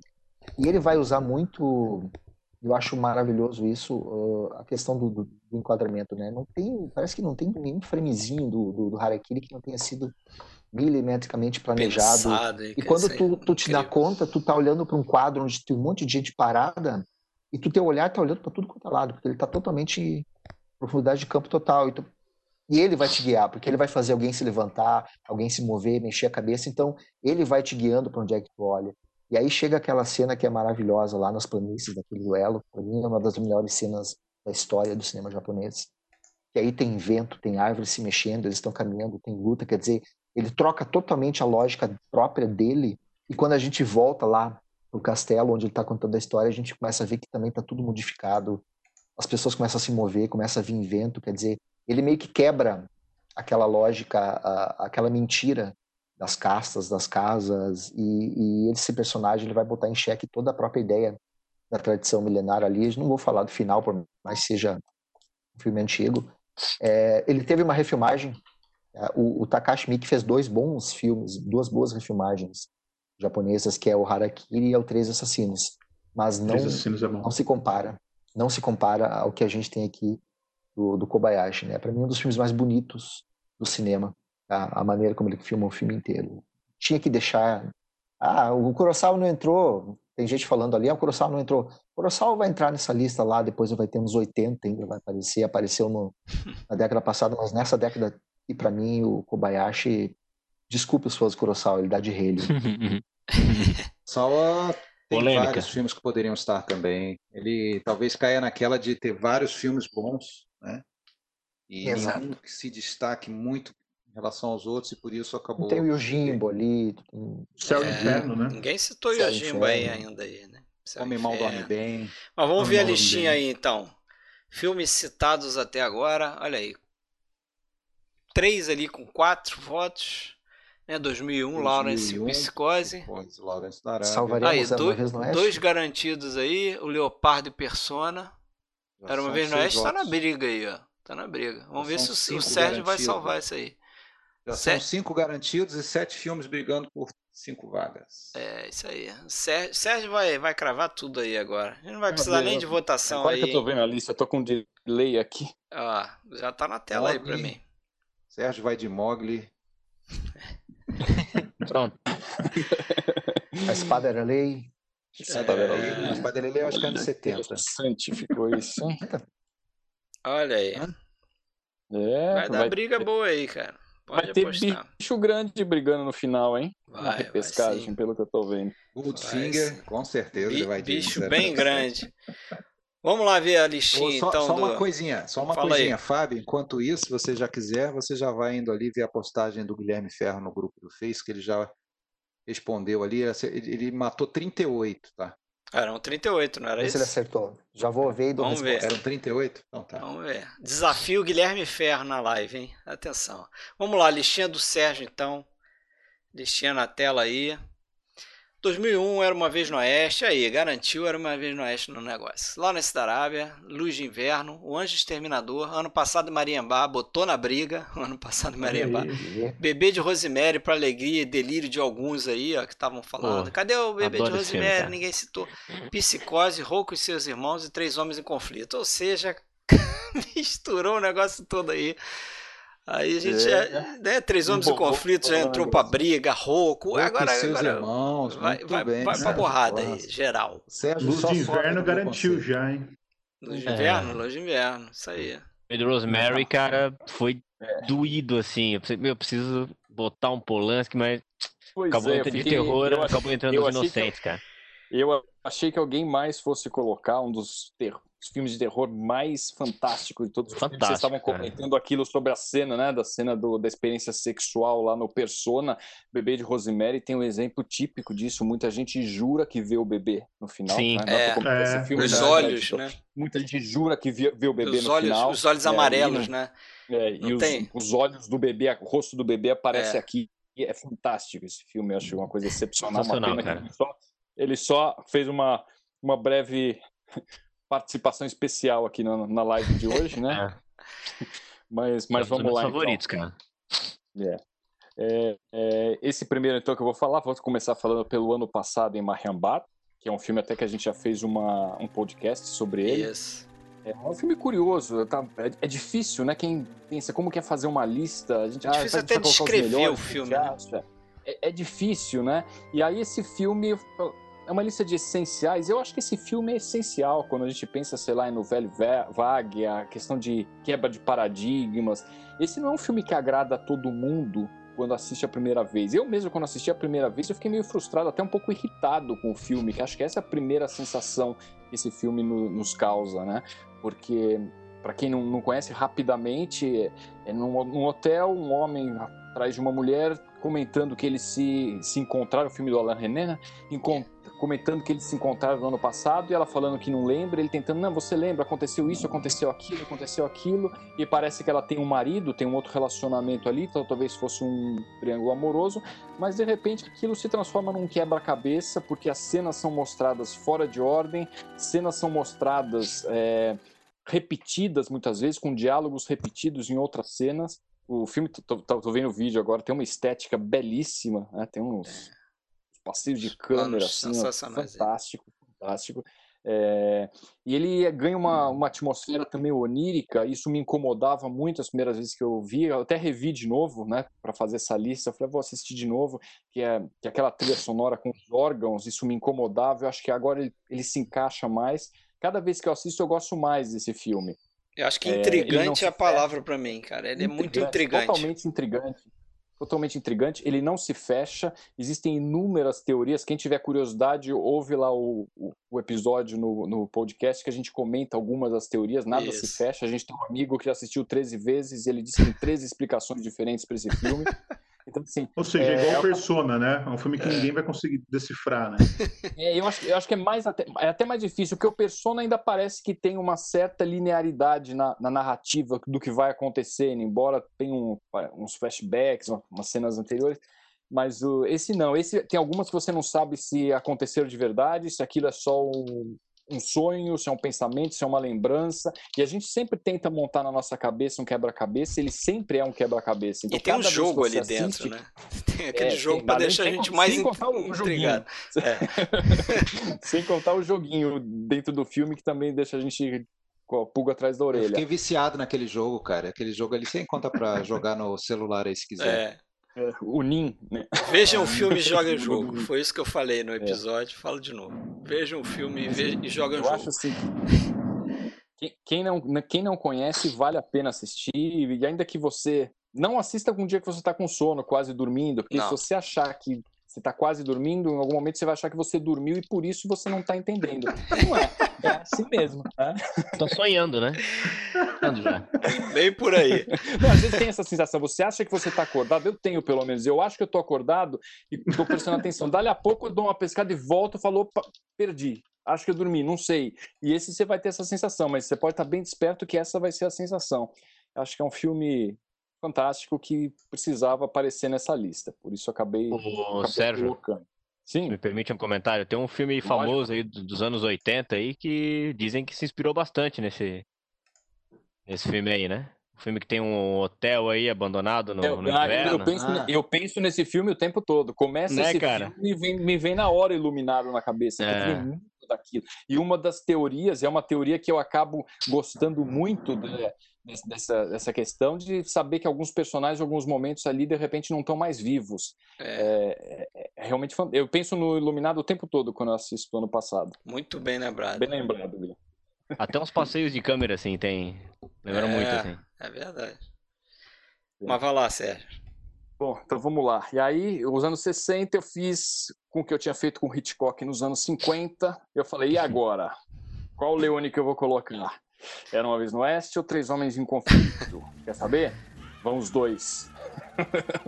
Vamos dois. Não tinha como deixar uma vez no Oeste. Né? Se eu tivesse Valeu. que escolher um só para colocar, seria uma vez no Oeste, eu tive que garantir. Mas Três Homens em Conflito tem um charme especial dentro daquela trilogia dos dólares, né? Começa com por um punhado de dólares, depois com uns dólares a mais. E eu acho que é um crescente. Tem gente que discorda, acha que cai um pouco, que acaba virando meio uma lambança. Que o melhor é o segundo, né? Eu, eu também acho é, que é um crescente. O segundo, o segundo eu acho muito bom também, bem melhor que o primeiro, mas o terceiro, com esse trio aí, né, do, do Clint Eastwood, do Eli Wallach e o Lee Van Cleef, eu acho que eles, eles têm uma química, assim, fantástica. A trilha sonora do Morricone, as pessoas podem nunca ter ouvido falar de Sérgio Leone, nunca ter assistido nenhum filme, mas conhecem essa trilha do Morricone, todo mundo já ouviu né, o tema desse filme. O, o Tuco é o personagem que rouba o filme. né? embora a gente tenha aquela presença marcante ainda do, do personagem do Clint. O Tuco é o cara que traz o lado cômico, é um anti-herói perfeito e ele, ele rouba o filme. Né? E interessante que esse, esse filme é uma, é uma caça ao tesouro, na verdade, se passando durante a, a Guerra Civil norte-americana.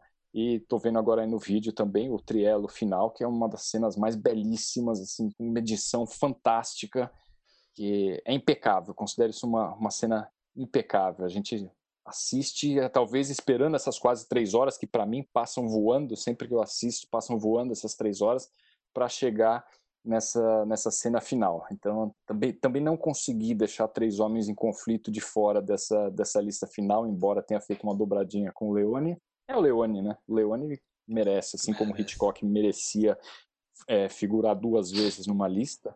A única, é... diferença é que o, a única diferença é que agora o, o Era Uma Vez no Oeste já está garantido no final com é. três votos. E o, é, então. e o nosso Três Homens em Conflito, que eu também votei nele, ele vai para o desempate, com outros oito é. filmes. É, vai ser agora. Olha o spoiler aí. Grande.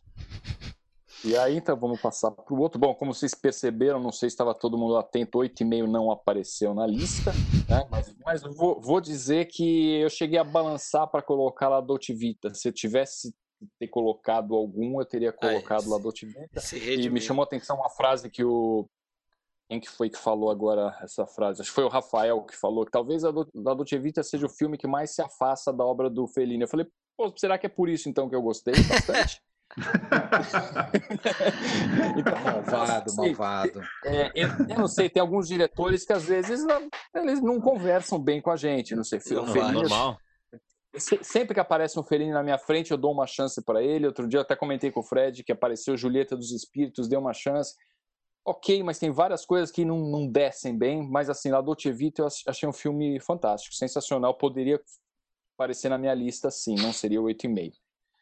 Mas vamos lá, né, falar para uma, unanimidade aqui, Psicose, como pensar no cinema dos Será? anos 60 sem lembrar de Psicose, né? É, eu só, só queria. Rafael deixou de fora, mas com certeza ele deixou de fora. Porque ele já sabia que estava. maldoso, né? Foi bem maldoso. Ainda colocaram o, o, minha cara com o avatar do Anthony Perkins para se vingar de mim. Com certeza. É, foi vingança do é, Fred. Vingança. Sorteio isso aí. simpático que nós vamos ter aí, o Fred falou assim: olha o spoiler. Não tem spoiler, é, só depende de alguém ter acompanhado aí, marcado, né? Como ninguém é. fez isso. Mas, mas se sabe. tá rolando, falei. É, mas Psicose, bom, todo mundo conhece a história do Psicose, é, lembrando que o Hitchcock acabou fazendo com praticamente com a equipe que, que ele fazia os programas de TV, um orçamento mais baixo, e ele não esperava grande coisa disso. Ele fez um filme e... B, né? Um grande filme um B. Filme, é, meio na linha de um filme B, e no fim, talvez hoje, sabe, para o cidadão comum, talvez seja o filme dele mais lembrado, mais conhecido. A cena do chuveiro, todo mundo ouviu falar, assim como o termo, enfim. É, é, eu queria uma coisa em relação à psicose. Eu queria um dia esquecer que eu já tinha visto psicose. Assim, se um dia eu ficar, se um dia eu ficar senil e demente, esquecer de psicose que eu não vi, eu quero esse que um é de vocês você assista esse filme. É. Assista esse filme, me recomende, porque eu queria saber qual é a sensação de assistir Psicose a primeira vez, sem Cara, saber o que vai também. acontecer né? O que, que vai acontecer com a protagonista? Né? É, deve ter sido uma experiência incrível que infelizmente a gente não teve, a gente chegou tarde para para conhecer psicose, quando a gente chegou os spoilers já já tinham dominado. Já existiam e a gente já sabia o que ia acontecer, né, com a personagem Janet Lee no filme.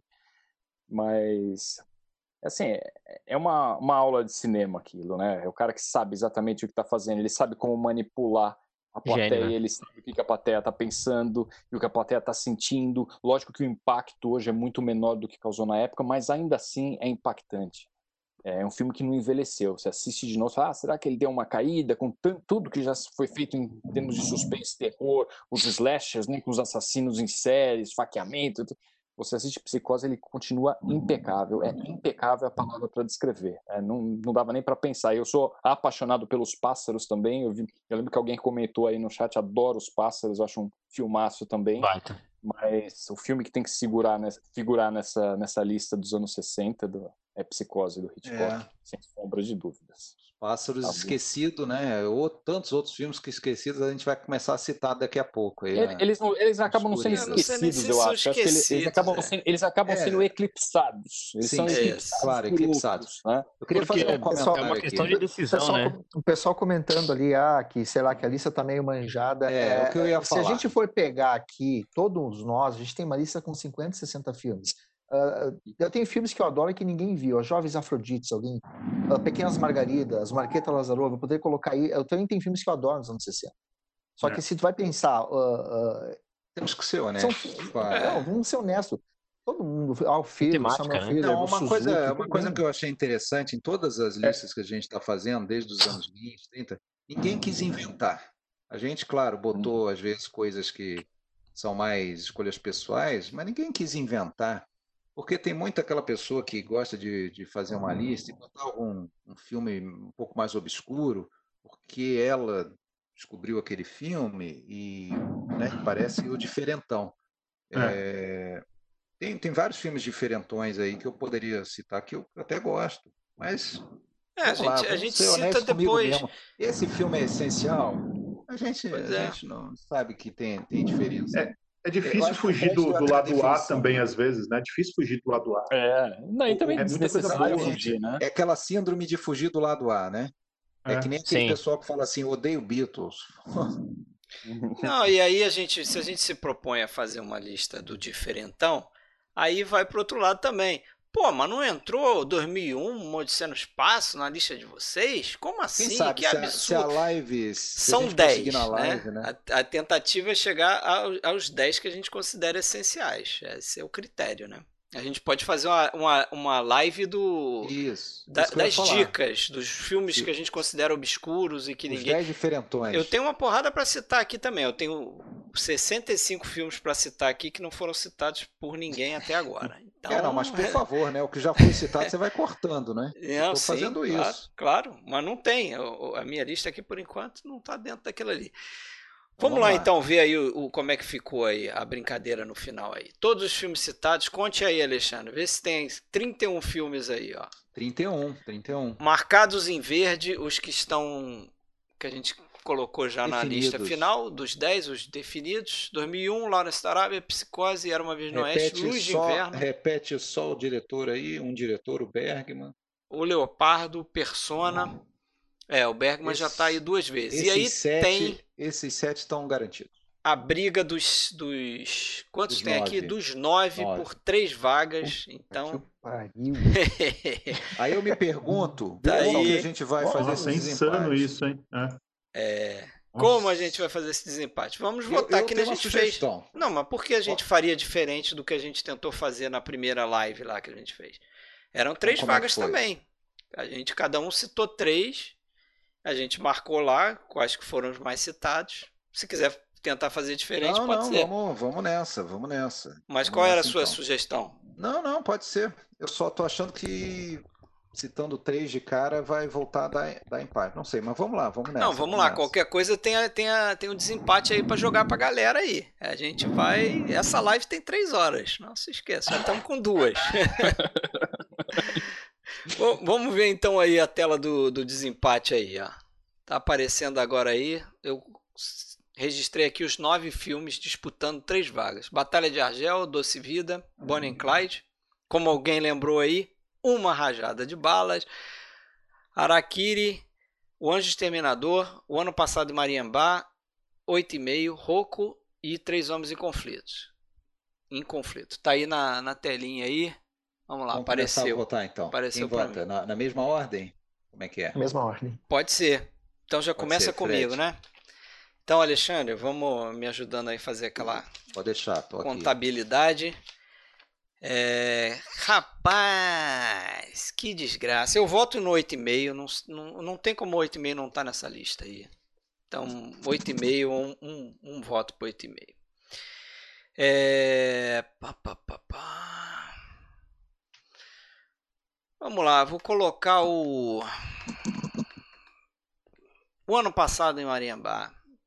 E vou botar o Bonnie Clyde porque né, o início aí da nova Hollywood tem que estar tá na lista de, de 8 e meio e Maria Bad. Isso. E Maria Bad. Vamos lá, William. São esses filmes que estão aí, né? Isso. Eu Só. vou botar Bonnie and Clyde. Bonnie and Clyde. Vou botar...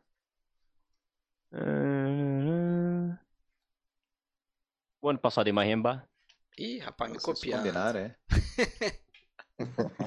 Vai ser mole isso aí, então. Tá. Putz, eu vou botar. Lado de Vita. É. Rafael Amaral. Bom, eu vou ser coerente com a minha lista. Eu vou colocar a Batalha de Argel, obviamente. É, eu vou colocar o Anjo Exterminador. E vou colocar o 8,5, claro. O 8,5 não pode faltar. Olha, então já tem três empatados aí com, com dois, né? Bonnie Clyde, Mariambá e o 8,5. É, quem é agora? Eu. Você, eu né? vou de A Doce Vida, Doce Vida, a Batalha de Argel tudo. e Bom, então... Empatou a porra toda já. Tem vários com dois já. Vai lá, Bom, Fábio. Fábio. É, coerência, o Harakiri, Mahemba, Três Homens em Conflito, só pra ver o Leone duplicado. Tá. Então, peraí. Agora, agora que o Sérgio vai definir tudo, então. Mariambá já tá na, na, no, Mariambá está com três, deve entrar. É. Vai entrar. Quer dizer, deve entrar, né? Não, entrou, né? Vamos não, considerar. Pode Fez... ainda não.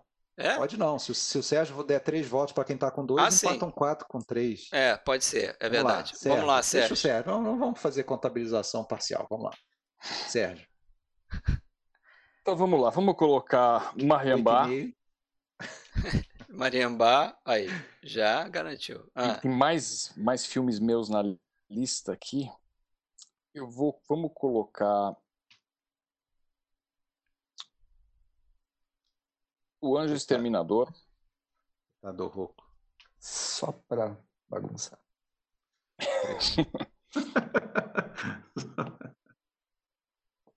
e eu vou votar em La Dolce Vita. Ah, garoto. Oh, quem diria? Quem se redimiu, hein? Fellini, hein? Fellini deu até então, um pulo gente, agora no, no Então ficou no assim, ó. O ano passado em Mariambá tá com quatro. Quatro. Entrou. Vai falando aí que eu vou, eu vou editando tá. a, a, votação aqui. Vamos lá. Ano passado em Mariambá, quatro votos no desempate. Entrou então. Isso, então. entrou. Em segundo, destacado com três, Doce Vida. A Doce Vida votaram Sérgio, eu e William. O Mariambá votaram Sérgio, Fábio, William e Fred. Esse, esses dois aí você pode puxar para o grupo já. Esses dois já estão entretanto, garantidos. Entretanto, nós continuamos com cinco filmes com dois votos. Essa que é a realidade.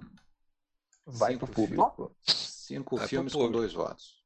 Portanto, que são? Vamos lá, posso falar? Manda ver. É, deu uma treta aqui, mas eu vou falar. 8,5. É Bonnie Clyde, Bonnie Clyde, 8,5. 8,5. A Batalha de Argel. Batalha de Argel. Araquiri. E o Anjo Exterminador. E o Anjo Exterminador. E o Roku dançou, né? Roku teve um voto só. Roku, zero votos, infelizmente. E o Três Homens em Conflito, ah, tá. um voto apenas. Um voto. Dois então ficou a Batalha de Argel, Bonnie Clyde, Araquiri, Anjo Exterminador, 8,5, é isso? A Batalha de Argel, Bonnie and Clyde, 8,5, Araquiri e Anjo Exterminador. Exatamente. Cinco filmes de disputa, dois já alçados e dois descartados. Então vou lançar aí para a galera votar, certo? E o, e, o, e o mais votado, né? Só tem uma vaga, uma, um slot agora para a gente preencher. O mais votado a gente vai incluir na nossa lista, certo? Então, rapaziada. Faltou uma vaga só, é isso? Uma vaga só. Uma. Então vou postar o link agora aqui, ó. Tô postando o link aí embaixo. certo? Pra galera entrar lá e votar. Pessoal, olha aí a. É, mas assim é bom, assim todo mundo chat participa, do né? YouTube. Né? Isso, todo Isso mundo. Isso para escolher, detalhe, para escolher um filme. Um filme, é. Cada, cada o... só vale um voto aí. Cada um pode votar uma vez apenas aí. E no final a gente vai olhar aqui no link aqui, ó, vou postar o link do aqui tá no votação encerrada aqui, Fred. Tá, não rodou não? Pera aí. Então vamos lá de novo. Não. Engraçado, porque eu criei ele aqui, mas ele não rodou. Então vamos rodar aqui, vamos lá. Tá stopped, é por isso. Então tá valendo, hein? Vamos lá. Active, pode entrar no link de novo aí. Enquanto vocês votam, eu vou responder para o Marcos. O Marcos sugeriu que a gente comentasse, Marcos Bailosa, sobre aquela questão do, do E o Vento Levou ter sido retirado da programação da HBO. É... Olha, esse assunto já deu bastante pano para manga em postagens aí, tanto no nosso grupo quanto em outros lugares. É, até já virou assunto antigo, né? Eu agradeço a sugestão, mas eu acho que a gente pode. É, ele falou assim, ah, para estender um pouco, né? O problema é que já estamos com duas horas aí, né? E muita gente até às vezes reclama, né? Tem o nosso nosso seguidor aí, o Jorge de Portugal. São quantas horas a mais? Quatro horas a mais. É, duas horas da manhã. Será que ele está assistindo? A live começava duas da manhã, já são quatro da manhã. Jorge, espero que você esteja firme aí. Eu acho que é na Ilha da Madeira, uma vez você comentou, né? Firme aí. É, muito obrigado. E, e tem, tem, os Coringas ainda, ainda. Tem os Coringas. É, tem os Coringas. É, tem os Coringas. Tem os Coringas. Mas não é compre ainda. É verdade. Eu postei, eu pra gente aqui no nosso link aqui no, no chat aqui do Webex. Eu postei o, a tela de resultado aí, se vocês quiserem ver como é que Pô, tá Sérgio, o resultado da votação nunca aí. imaginar, cara, que você ia definir. Ih, rapaz, 8 e meia aí, hein? A doce vida. 37 vo votos até agora, hein? Tem 56 assistindo, e aí? Aí, Felinão, Felinão. Será que a galera vai votar mais? Ou eu encerro isso aqui, hein? Ah, 38 votos agora, hein? Tá, a disputa tá braba aqui entre o Araquiri e o 8,5. Eu não olhei lá, eu não olhei, é, deixa eu olhar. Dois, dois votos de diferença. Dois votos de diferença, 8,5 tá na frente. mesmo? Vai fechar quando você vai fechar? Vai fechar quando o que você quer estiver ganhando, é isso? Isso, exatamente. Como sempre, né? Como sempre. Eu podia fechar agora, o que, o que eu acho Você que. Você tá votando, Fred? Eu não. Você deu uma votada, né? Não, dei não. 39, ó. O que tá, tá, tá ganhando, o que eu acho que negócio. tem que ganhar. Eu vou votar nesse negócio. Eu vou votar também. Não, já dispa... 8,5 já disparou, tá com 17, tá com 5 votos. Já virou, já virou 9. 8,5 já virou 9. Ó, 42 votos, né? O quanto, quando você acha que devemos parar? Temos 53 pessoas assistindo, 50. Vamos aí. esperar 50 votos? Será? 150? Foi. De repente tem gente que tá ligado, mas, sei lá, foi fazer um é. lanche. Ah, não, conseguiram. Conseguiram. Olha, 42 votos até agora, quase todo mundo aí. 43 agora. Alguém votou aí. Quando chegar em 45, pronto. 45 Isso. votos a gente. A gente encerra, vamos lá. Mas acho que não pega mais, né? Eu acho, acho difícil. o, samurai, né? o samurai não pega mais o, o Ido. Ó, Ih, já virou goleada. 18, 13, 40%. 18, É porque eles não viram Harakiri, esse é o problema. Acho que eu vou dar uma votada. Acho que eu vou ter que eu dar uma votada. Também. Não fica, tão, não fica tão feio, deixa eu ir lá, peraí. Vou mandar o Nakadai na casa de vocês essa noite aí, cara. Não, não dá? Acabou? Pegou. Não vou votar, mas eu confio em vocês. Entendeu? Pronto. Contribuir para não ficar tão feio. Melhor, melhor parar para não ser o 7x1, hein? Goleada, vamos parar então? Ah, Felinão, grande Felinão. Um, dois. Já foi, tem sete vamos lá. na frente. Nem se todos nós votarmos em outro, não é, já tem 47 aí. Eu não e não tem mais gente para votar, né? Então fechou, aí, né? Fechou, fechou no, fechou. no 8,5. Então repassa aí para mim, por favor, a listinha que eu estou fazendo aqui, a nossa aqui. Você certo? quer os três do desempate? É, por favor aí. Então, A Doce três Vida. filmes né? do desempate são A Doce Vida.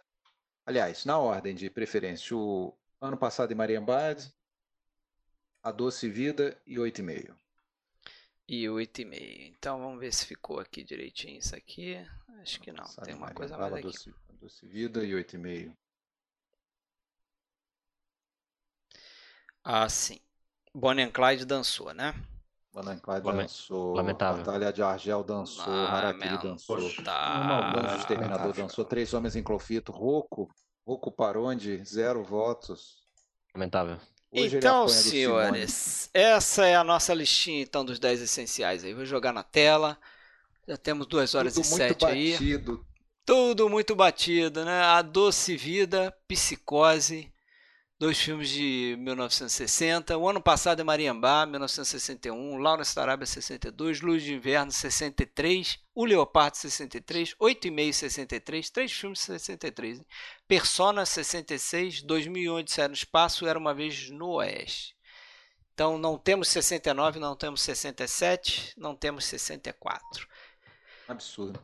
Absurdo. Mas está aí, ó. Federico Fellini com dois filminhos. que mais? Dois e o Bergman. do Bergman, cara. Dois, dois do, Bergman, do Bergman. E dois do Aí sim, hein? Dois do Fellini. Ah, Caramba, Isso aí. Só gente que nunca ganhou o Oscar aí, hein? Só o David Lean ganhou o Oscar de melhor filme. De dois diretor. suecos, dois italianos do Fellini, é. tem o Leopardo do Visconde italiano também, tem o Era Uma Vez no Oeste. Só tem um americano aí, um diretor tem americano nessa lista. É, isso, é essa a conclusão que eu queria chegar. Não, e tem o Kubrick, né? Tem o Kubrick não, não, só o Kubrick. Hitchcock. Não, é, mas eu digo não, o diretor. É, mas estamos falando é. de filme americano. Sim, filme sim. americano, é, psicose, nós temos né? dois. Psicose, aí, né? Tem dois.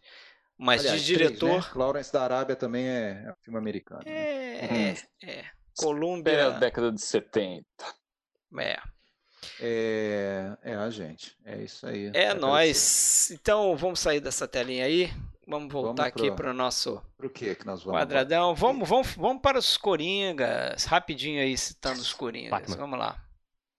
Vamos na ordem inversa. Pode ser? Manda ver aí. Brincado. Vai lá, Sérgio. Fala Essa, um Coringa aí. Os, filme, os filmes que, que eu acabei listando aqui acabaram não entrando, um que a gente nem falou, né? O Sol é, é para Todos. Ninguém falou. Ninguém citou. Não, é. Ninguém citou. Planeta dos Macacos. Planeta Poxa dos vida. Macacos. Quase coloquei. Botei no filme. Que, o Homem que Botou, matou é, Facínora. Tá o Homem que, que matou Facínora. Tava no clipe também. E, e um filme que ia deixar Nego de Cabelo em pé, mas foi um filme super influente no gênero também relegado para o segundo plano, que é A Noite dos Mortos Vivos. Ah, legal. pai. É um que tal isso para um filme é, né? é um filme importante não óbvio nos anos 60, né? Acho que, sei lá, The Walking Dead só existe hoje porque houve a Noite dos Mortos Vivos, né? Puxou muita coisa de lá, um filme muito bem dirigido e, enfim, acabou caindo na, na lista final, né, dos 10, mas foi um filme que estava ali na minha lista dos, dos Coringuinhas, sim. Sem sombra de dúvida. Tá nem certo. vou falar, William, mas eu escrevi aqui, nem vou falar, mas tinha Yellow Submarine aqui, mas vão falar, olha só. provocação, eu tô colocando Beatles junto com animação. É, pô, ia ser demais, hein? É foda, né? Ia acusar aqui. Nos anos 70 tem o documentário Lady B, né? Vai ser foda. Aí, Sim, só quero é, ver, hein? É. Quem é que vai segurar essa daí? Você não tá esquecendo de nada, não? não tô esquecendo de nada? Não, tinha, tinha os pássaros também, o né? incrível Mr. Limpet. Ih, é, rapaz. Incrível Mr. Limpet. Esse filme não entraria numa lista de é um filme divertido, estilo... A gente zoa é, a, deca, a mais a de uma década, ou seja, a gente zoa.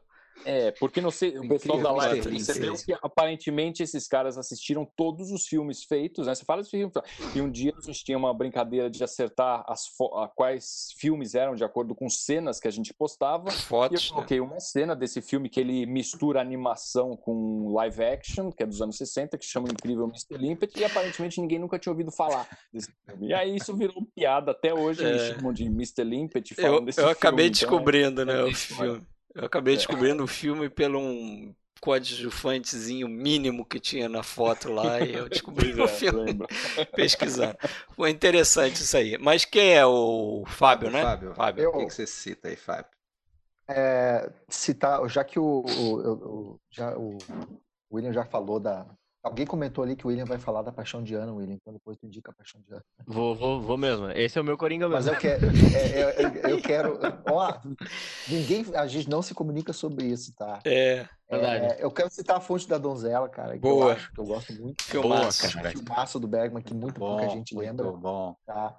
Vergonha do, também. Da Varda, o Cléo da 5 a 7, que é um filme que é, é, marcante na própria trajetória, na própria história da Varda, essa questão das duas horas da gente acompanhando aquela personagem bem, bem representativa da novela Vague. É, mas tem dois filmes que eu quero, eu vou deixar vocês falarem dos mais famosos. Sabe aquela coisa que eu vontade de querer falar, os 20 filmes que tu deixou de fora?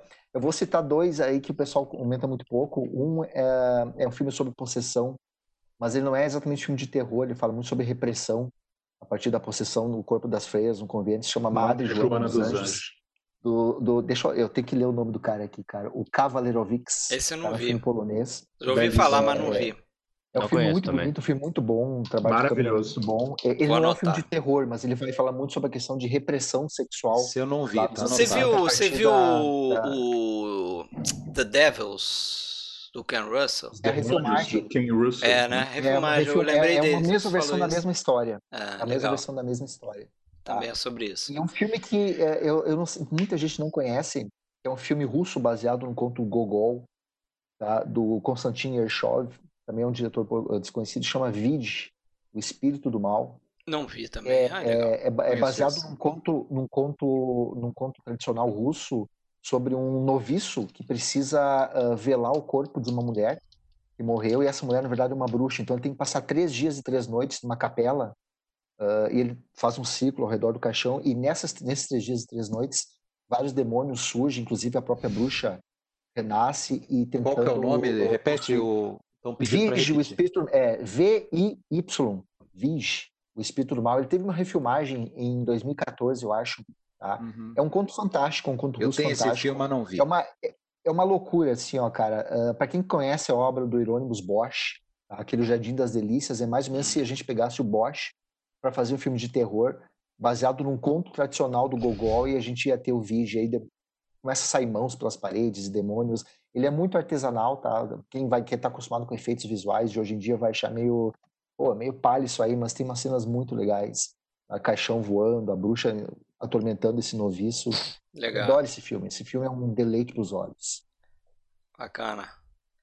Bacana, não conheço isso aí não. Quem é? Depois você passa isso na listinha do Zap lá, hein, pra eu catar. Certeza, né? E coloque em outro lugar, né? Você me entendeu? Conheço, ah, captou essa mensagem? É. Glu-glu. Sim, sim, Depois ela aparece lá. Isso. Ah, tá é, certo. É.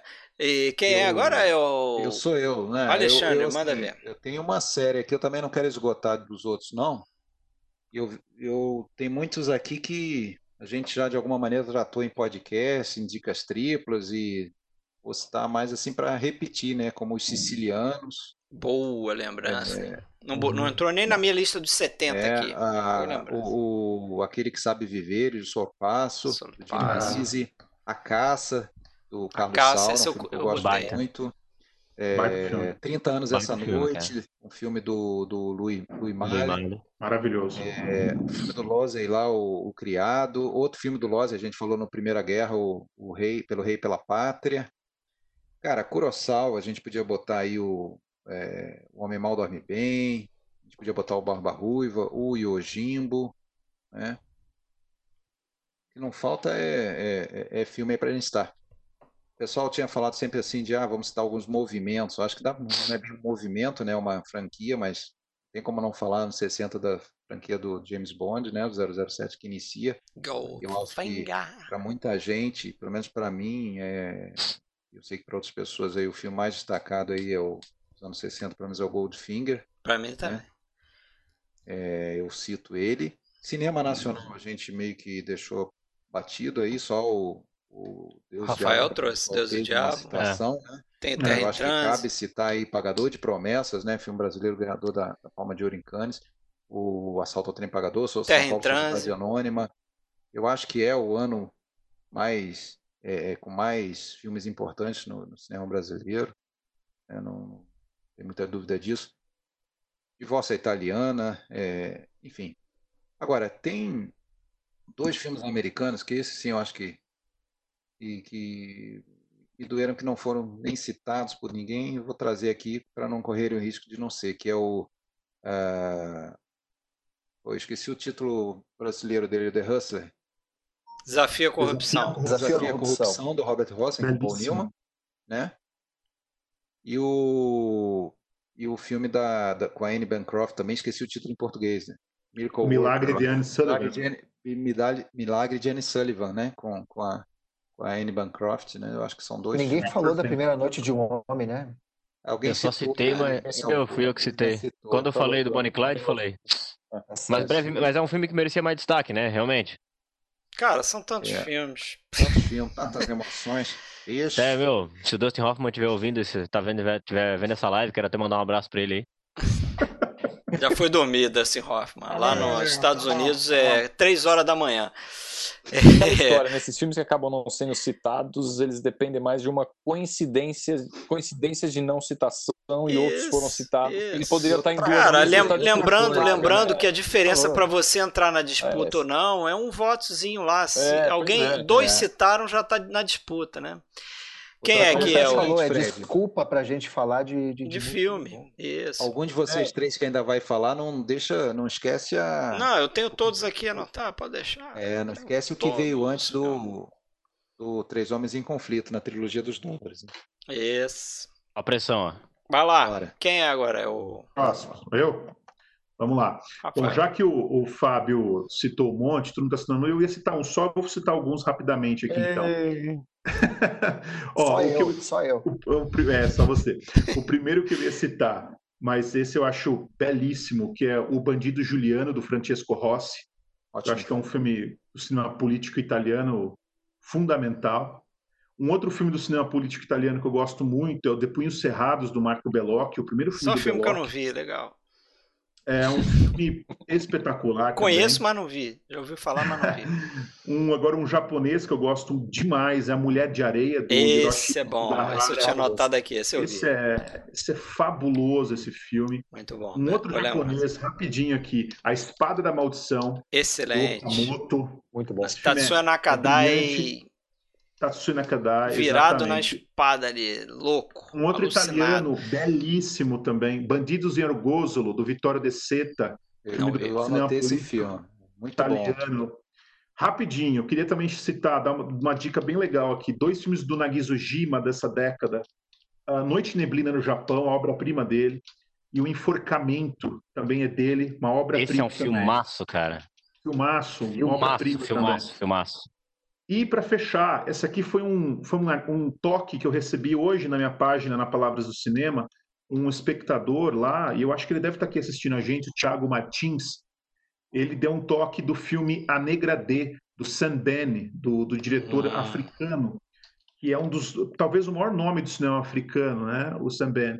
Então acho Como que esse também poderia faltar, né, A Negra D. Esse é um grande filme do cinema africano, do Zam Zambene, Uh, inclusive, esse, esse, esse filme, se eu não estou enganado, ele foi citado uh, pelo Mark Cousins né, no livro História do Cinema dele. E é um filme importantíssimo que discute as questões do colonialismo. Do é essencial, esse, esse, é um grande filme.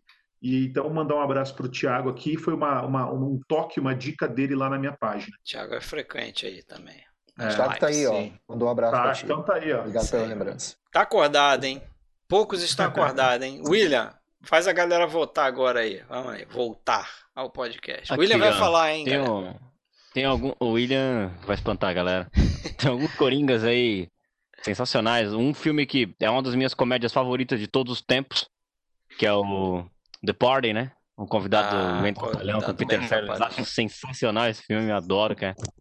É... Tem vários filmes do Truffaut que não foram citados. Julius e Jim, a trilogia, né, dos Beijos do Beijo Proibidos. É, Fahrenheit no pianista. é, o Fahrenheit 451 é um dos, meu, um dos Ótimo meus filmes também. favoritos, um dos melhores dessa década, livro sensacional também. E a versão do Truffaut é definitiva, cara. O cara entendeu a essência do negócio, merece ser citado. Tem uns dois filmes do Samuel Fuller muito bons dessa época, um de 63 e um de 64, que é o Beijo Amargo e Paixões que Alucinam, são dois filmaços da Marginalia aí. Sensacional. É, tem um do William Wyler, um filme considerado menor na filmografia dele, que eu acho puta de um filmaço. The Children's Hour, infâmia. Que é o, o Colecionador. Ah, ah o Colecionador, colecionador também. Esse sobrou pra você, Fred. Você cita lá depois. Isso. Sensacional. E, mas o, o, o meu Coringa, de fato, vai ser um filme do Bergman, de 69. primeiro filme a cores dele. A cores, porque assim, ele fez um filme a cores em 64, que é... é... Putz, como é que é o nome? O... Para não falar todas essas mulheres. Ah, Mas é, A Paixão de Ana é o primeiro filme que ele pensa nas cores realmente, né? Então é, ele mesmo considera o primeiro filme a cores dele. Então, assim, é um filme sobre a desintegração do ser humano, né? É um filme até, até hoje um pouco mal, mal compreendido, assim. Acho que é um filme meio subestimado do Bergman. E eu acho que é um filme que merecia ter mais atenção, cara. É um filme sobre a desintegração do ser humano. A, a, ele, ele até. É, é, perso, ele, como é que eu vou dizer? Personifica isso de uma maneira visual, assim. Tem uma cena que ele dá um zoom tão, tão, tão grande no personagem que aquilo desintegra ele, né? Então, a Paixão de Ana seria o meu Coringa e um filme que eu acho que merece ser redescoberto, porque é um filmaço, um grande filme do Bergman, cara. Se meu Fusca falasse, não? Se meu Fusca falasse, esse, é tá minha... esse era o meu, porra. Só, só, que é complexo demais para minha inteligência, então... Ô, Alexandre, então vamos lá. Alexandre, rapidinho aqui, Fred. O Alexandre, Fala. a gente esqueceu Fala. de um aqui até agora, não sei se o Fred ia falar ele a esposa solitária do Satyajit Ray. Vou, vou falar, olha só, agora cara, eu vou, eu vou falar aqui prima, todos os filmes agora. que estão faltando que a gente não então citou. Vai lá, Fred. Quem sou eu, né? Olha a pretensão. Vejam bem. Eu, eu, tenho mais quatro aqui. Se você esquecer, eu falo depois. Vamos lá. Vamos lá. A falecida Leon Risman, Butchcast Sundance uh. Kid, Cool Hand Look, Divórcio Italiana, Django, Here's Your Life, O Vento Será a Tua Herança, Irma Ladult, Julgamento em Nuremberg, O Sol por Testemunha, Point Blank, Filmaço. Seconds, Nossa, é, Infâmia, do William Wyler, que eu achei que o, o William ia citar esse, O Grande Silêncio, Desafio do Além, The Hill, que é A Colina dos Homens Perdidos, um filme de Sidney Lumet muito bom, esquecido. Muito bom, muito bom, a Herança, o filme. filme do Kobayashi, 62. Viver a Vida, do Jean-Luc Godard. O Gato é, Preto, é. filme de terror japonês. É, Quaidan, o Fábio já citou aí quando falou do Araquiri. Demônio das 11 Horas, Beijos Proibidos do Truffaut, Tempestade sobre Washington, Lolita, Assalto ao Trem Pagador, Louco. O Processo do... Assalto ao quê? Assalto ao Trem Pagador. Ah, tá. A Noite dos Desesperados, Z, do Costa Gravas, O Padre e a Moça, Esposa Solitária, que o Rafael acabou de citar, é, Cass, do Ken Loach, O Criado, do é Joseph Losey, Bela da Puta, Tarde, O Clamor do Sexo, Viridiana, Onibaba, Bandido da Luz Vermelha, Hora do Lobo, Desafio à Corrupção, o Alexandre já citou, No Calor da Noite, Playtime, O Desprezo, Vidas Secas, O Exército das Sombras, Andrei Rublev, Noite Vazia, Terra em Transe, A Tortura do Medo, Céu e Inferno, Yojimbo, Homem Mal Dorme Bem, Barba Ruiva, todo de Kurosawa, A Um Passo da Liberdade, o que terá acontecido a Baby Jane? À noite, o eclipse. Através do espelho. Amor Sublime Amor, Noviça Rebelde e Júpiter e o Além. Porque. Por uns dólares a mais você não botou, não? é, a trilogia a gente já meio que falou. Esse tá faltando muita coisa. Hein? Tá incompleto. Mas, por exemplo, os meus Coringas. um filme, você né, passou rapidamente ah. por vários. Pô, esse Cass do Ken Loach é um filme que merece é. realmente ser redescoberto, porque é um filmaço, cara. Lembrei ele aqui. É... Agora, os meus Coringas mesmo, só para eu concluir, ah. os meus Coringas mesmo, eu pensei em alguns filmes americanos que eu ainda não citei aqui. Ah, é, dois filmes políticos do John Frankenheimer, que eu adoro e a gente não citou, é, Sob o Domínio do Mal. É muito esperto, né, o Manchurian ah, Candidate e Os Sete Dias de Maio. Sete hum. Dias de Maio, um filme que eu gosto é tipo bastante. Aquele, aquela pessoa que é a última a se servir, que fala assim, eu é, posso raspar? Sou o último. Pô. Alguém mais vai querer? Sonho de uma Terra Distante. Rafael vai concordar comigo. Um filme do Elia Kazan. É um dos melhores filmes do Elia Kazan. América, América, é... sempre esquecido. É. Mas o meu Coringa, finalmente... Ainda não, é, ainda não era. Não chegou ainda no Coringa. Foi. Não é... É, Tiro certo! Tiro certo. Ou, como chamou no Brasil, Disparo para Matar. The Mont Shooting, Hellman. um filme do Monte ah. Hellman. Para quem queria filme aí né, desconhecido Fred, e tal. Fred, eu só queria comentar o seguinte: você falou rapidamente o Here is Your Life, você falou em inglês, Isso. mas é o filme sueco do Jean Troy. A gente não vou falar em, em sueco. Ah. pessoal, tira, tira uma dúvida aqui. A gente falou tanto de Bergman, agora eu tô lembrando aqui. Eu não lembro de a gente ter citado a Hora do Lobo. A gente eu citei aqui na lista. Aqui. O Fred ah, citou agora. Cara, é um dos meus favoritos do Bergman, é, cara. Também. Isso. Mas falei, Alexandre. É. Muito filme. Não, é, só tem dois aí que você não citou, deixei para você, mas você não citou. Jean-Pierre Melville, Os Profissionais do Crime. Boa, hum. boa. E um filme do, do Hermano Olme, eu conheci recentemente e gosto muito, que é o Posto. O Posto. O Posto. Lindo esse filme. Isso eu vi faz, faz tempo também. Mas Presos, certamente. Guarda-chuvas já... do Amor, Leão no Inverno, Adivinha que vem para jantar, Ai. Cavalos de Fogo, Branca Beckett. Macunaíma. Macunaíma. Meu Deus. O Padre e a Moça, a lista é interminável. Ninguém citou o Pásio. Bom, pelo menos vai ser difícil alguém arrumar alguém, um que não foi citado. Ah, é. Pronto, ah, escapamos da, da porrada, né? Extrema. E a galera tá se mantendo firme aí. Mas vamos comentar rapidinho então aqui, ó. Fatos importantes da década, me ajudem aí. É... Hollywood apostando cada vez mais em épicos, né? Como Cleópatra, que quase quebrou lá a Fox. Mas também nesse, nesse, nessa década teve Lawrence da Arábia, teve os Canhões de Navarone, tem algumas investidas em filmes maiores, assim, épicos, né? Coisa que começou mais nos anos 50. É uma década de crepúsculo aí para dois gêneros essencialmente americanos, né? Os musicais e o western americano. Uhum. É, praticamente os últimos grandes filmes desse gênero estão na década de 60. Depois ainda tem, evidentemente, né? Sempre tem um, um sopro depois. É, os filmes de terror passam a ficar mais com viés psicológico nessa década, né? Você tem o nascimento do Diallo. Como é que fala, Alexandre? É? Giallo. Giallo. Giallo.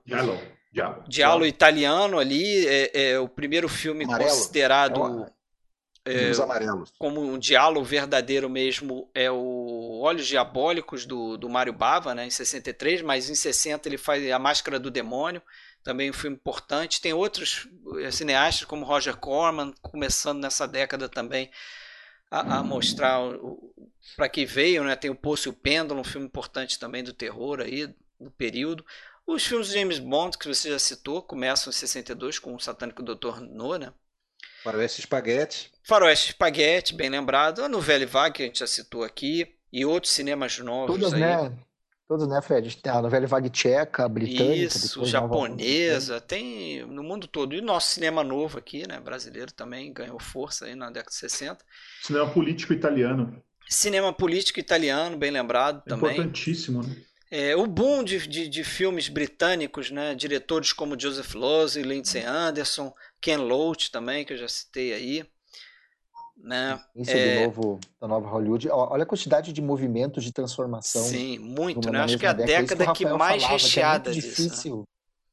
Nos anos 60 foi uma coisa única, né, é. cara? Você Porque, tem. Assim, ó, se, se tu for parar pra ver, ela não tinha um, um epicentro de transformação cultural né? Em todo lugar do mundo estava acontecendo alguma revolução cultural. Na Espanha, seja, na Espanha começa, começa a voltar a fazer cinema decente com Carlos Saura. É verdade. Né? Um expoente aí nessa década também. Enquanto tudo isso acontece, todas essas décadas que a gente vem falando, o Manuel, Manuel de Oliveira continua fazendo filme. Claro, continua sempre. Né? Filme. Desde 1895, 30, talvez. Anos 30, anos 40. Mas no 50. Japão, por exemplo, você tem o, o Nikatsu Noir, né? Aqueles filmes é, policiais japoneses ali, muito inspirados no, no cinema americano americano também, né? Tem os filmes do uhum. Seijun Suzuki, tem o Miri na viatura, Tóquio Violenta, A Marca do Assassino. Tem um movimento interessante no Japão. É... Comédia dramática ganha muita força também, né? É, filmes como Bonequinha de Luxo, é, outros filmes mais satíricos, né? O Doutor Fantástico, a gente não citou o Doutor Fantástico ainda. Botei no clipe, botei no clipe. Botou no clipe, tá no é. clipe, tá, tá, tá seguro, clipe, tá é. seguro. Ninguém pode acusar a gente. Doutor Fantástico, mas a série da Pantera Cor-de-Rosa também começa nos anos 60. É, você tem filmes nos Estados Unidos, Estados Unidos principalmente, com temática é, discutindo né, preconceito racial, né? Muito na figura do, do Sidney Poitier também, né? Raising the Sun é um deles, né? É, aqui no Brasil se chamou O Sol Tornará a Brilhar. com carinho, né? Em que meio mexe com carinho. Jogo, né? Ele ser um aluno rebelde, passa a ser o professor que lida com alunos rebeldes. É, tem uma voz nas sombras, tem no calor da noite, uma série de filmes com, com questão racial. Geralmente, adivinha que vem para jantar também é dessa década, né? Então, é muita coisa. Vocês lembram de mais alguma coisa? No final da década de 60 tem uma, uma, uma mistura Cinema ali. Cinema marginal brasileiro, né? Cinema marginal brasileiro também. Marginal. É, nos Estados Unidos tem ali por conta do movimento hippie ali um começo de experimentação ali da nova Hollywood no final dos anos 80. Tem um filme do Você citou o é, Easy Rider por... original, né? Eu, Easy Rider você tá agora, mas tem, por exemplo, um filme do Roger Corman chamado The Trip, que eu não vi, mas tenho curiosidade de ver, que é com o roteiro do Jack Nicholson, estrelado pelo Peter Fonda. E tem o Peter Fonda estrelando também outro filme marcante da década, que tem que ser citado, que é o Easy Rider, né? O Sem Destino. Também com o envolvimento é. ali do Jack Nicholson, que era uma figura influente aí no final dos anos 60, né? Mas é filme pra caramba, né? Já temos sei lá quantas horas de live aí, ó, duas horas e meia de live. Duas horas e meia e agora só tem 50. Isso aí. Os então, bravos guerreiros que ficaram até agora, muito já obrigado. É um, é um sinal aí pra gente encerrar. Agradecemos. Nós vamos marcar anos 70 no que vem, é semana que vem? Vamos lá, vamos pra porrada. Anos 70. Vai ser, vai ser foda. Vai ser Deus, foda. essa daí eu tô gente... com. Meu Deus. A gente 50. depois Vamos, a né, gente bicho? tem que pensar né? se a gente não consegue começar nove e meia, hein? é, a gente pode um começar, pode tentar legal, começar nove e meia. É... tranquilo. E o seguinte, vamos tentar mandar a listinha então até segunda-feira, né? E a gente volta a fazer no sábado a live. No próximo sábado. Um dia bom Pode ser? Mim. Sábado é bom, eu gosto muito Acho bem, que é melhor para todo mundo. Achei, achei melhor. Beleza, então. É. Pelo menos enquanto durar a quarentena, né? Isso aí. Obrigado aí para todos que ficaram Também. até agora. Aí, ó, agora tem 56, voltaram seis só para ouvir o boa noite. Isso só, aí. É, só para tu falar obrigado, voltou seis. Mas então é isso aí, rapaziada. Valeu. Valeu, obrigadão. Valeu, um abraço. Abraço. Né? in your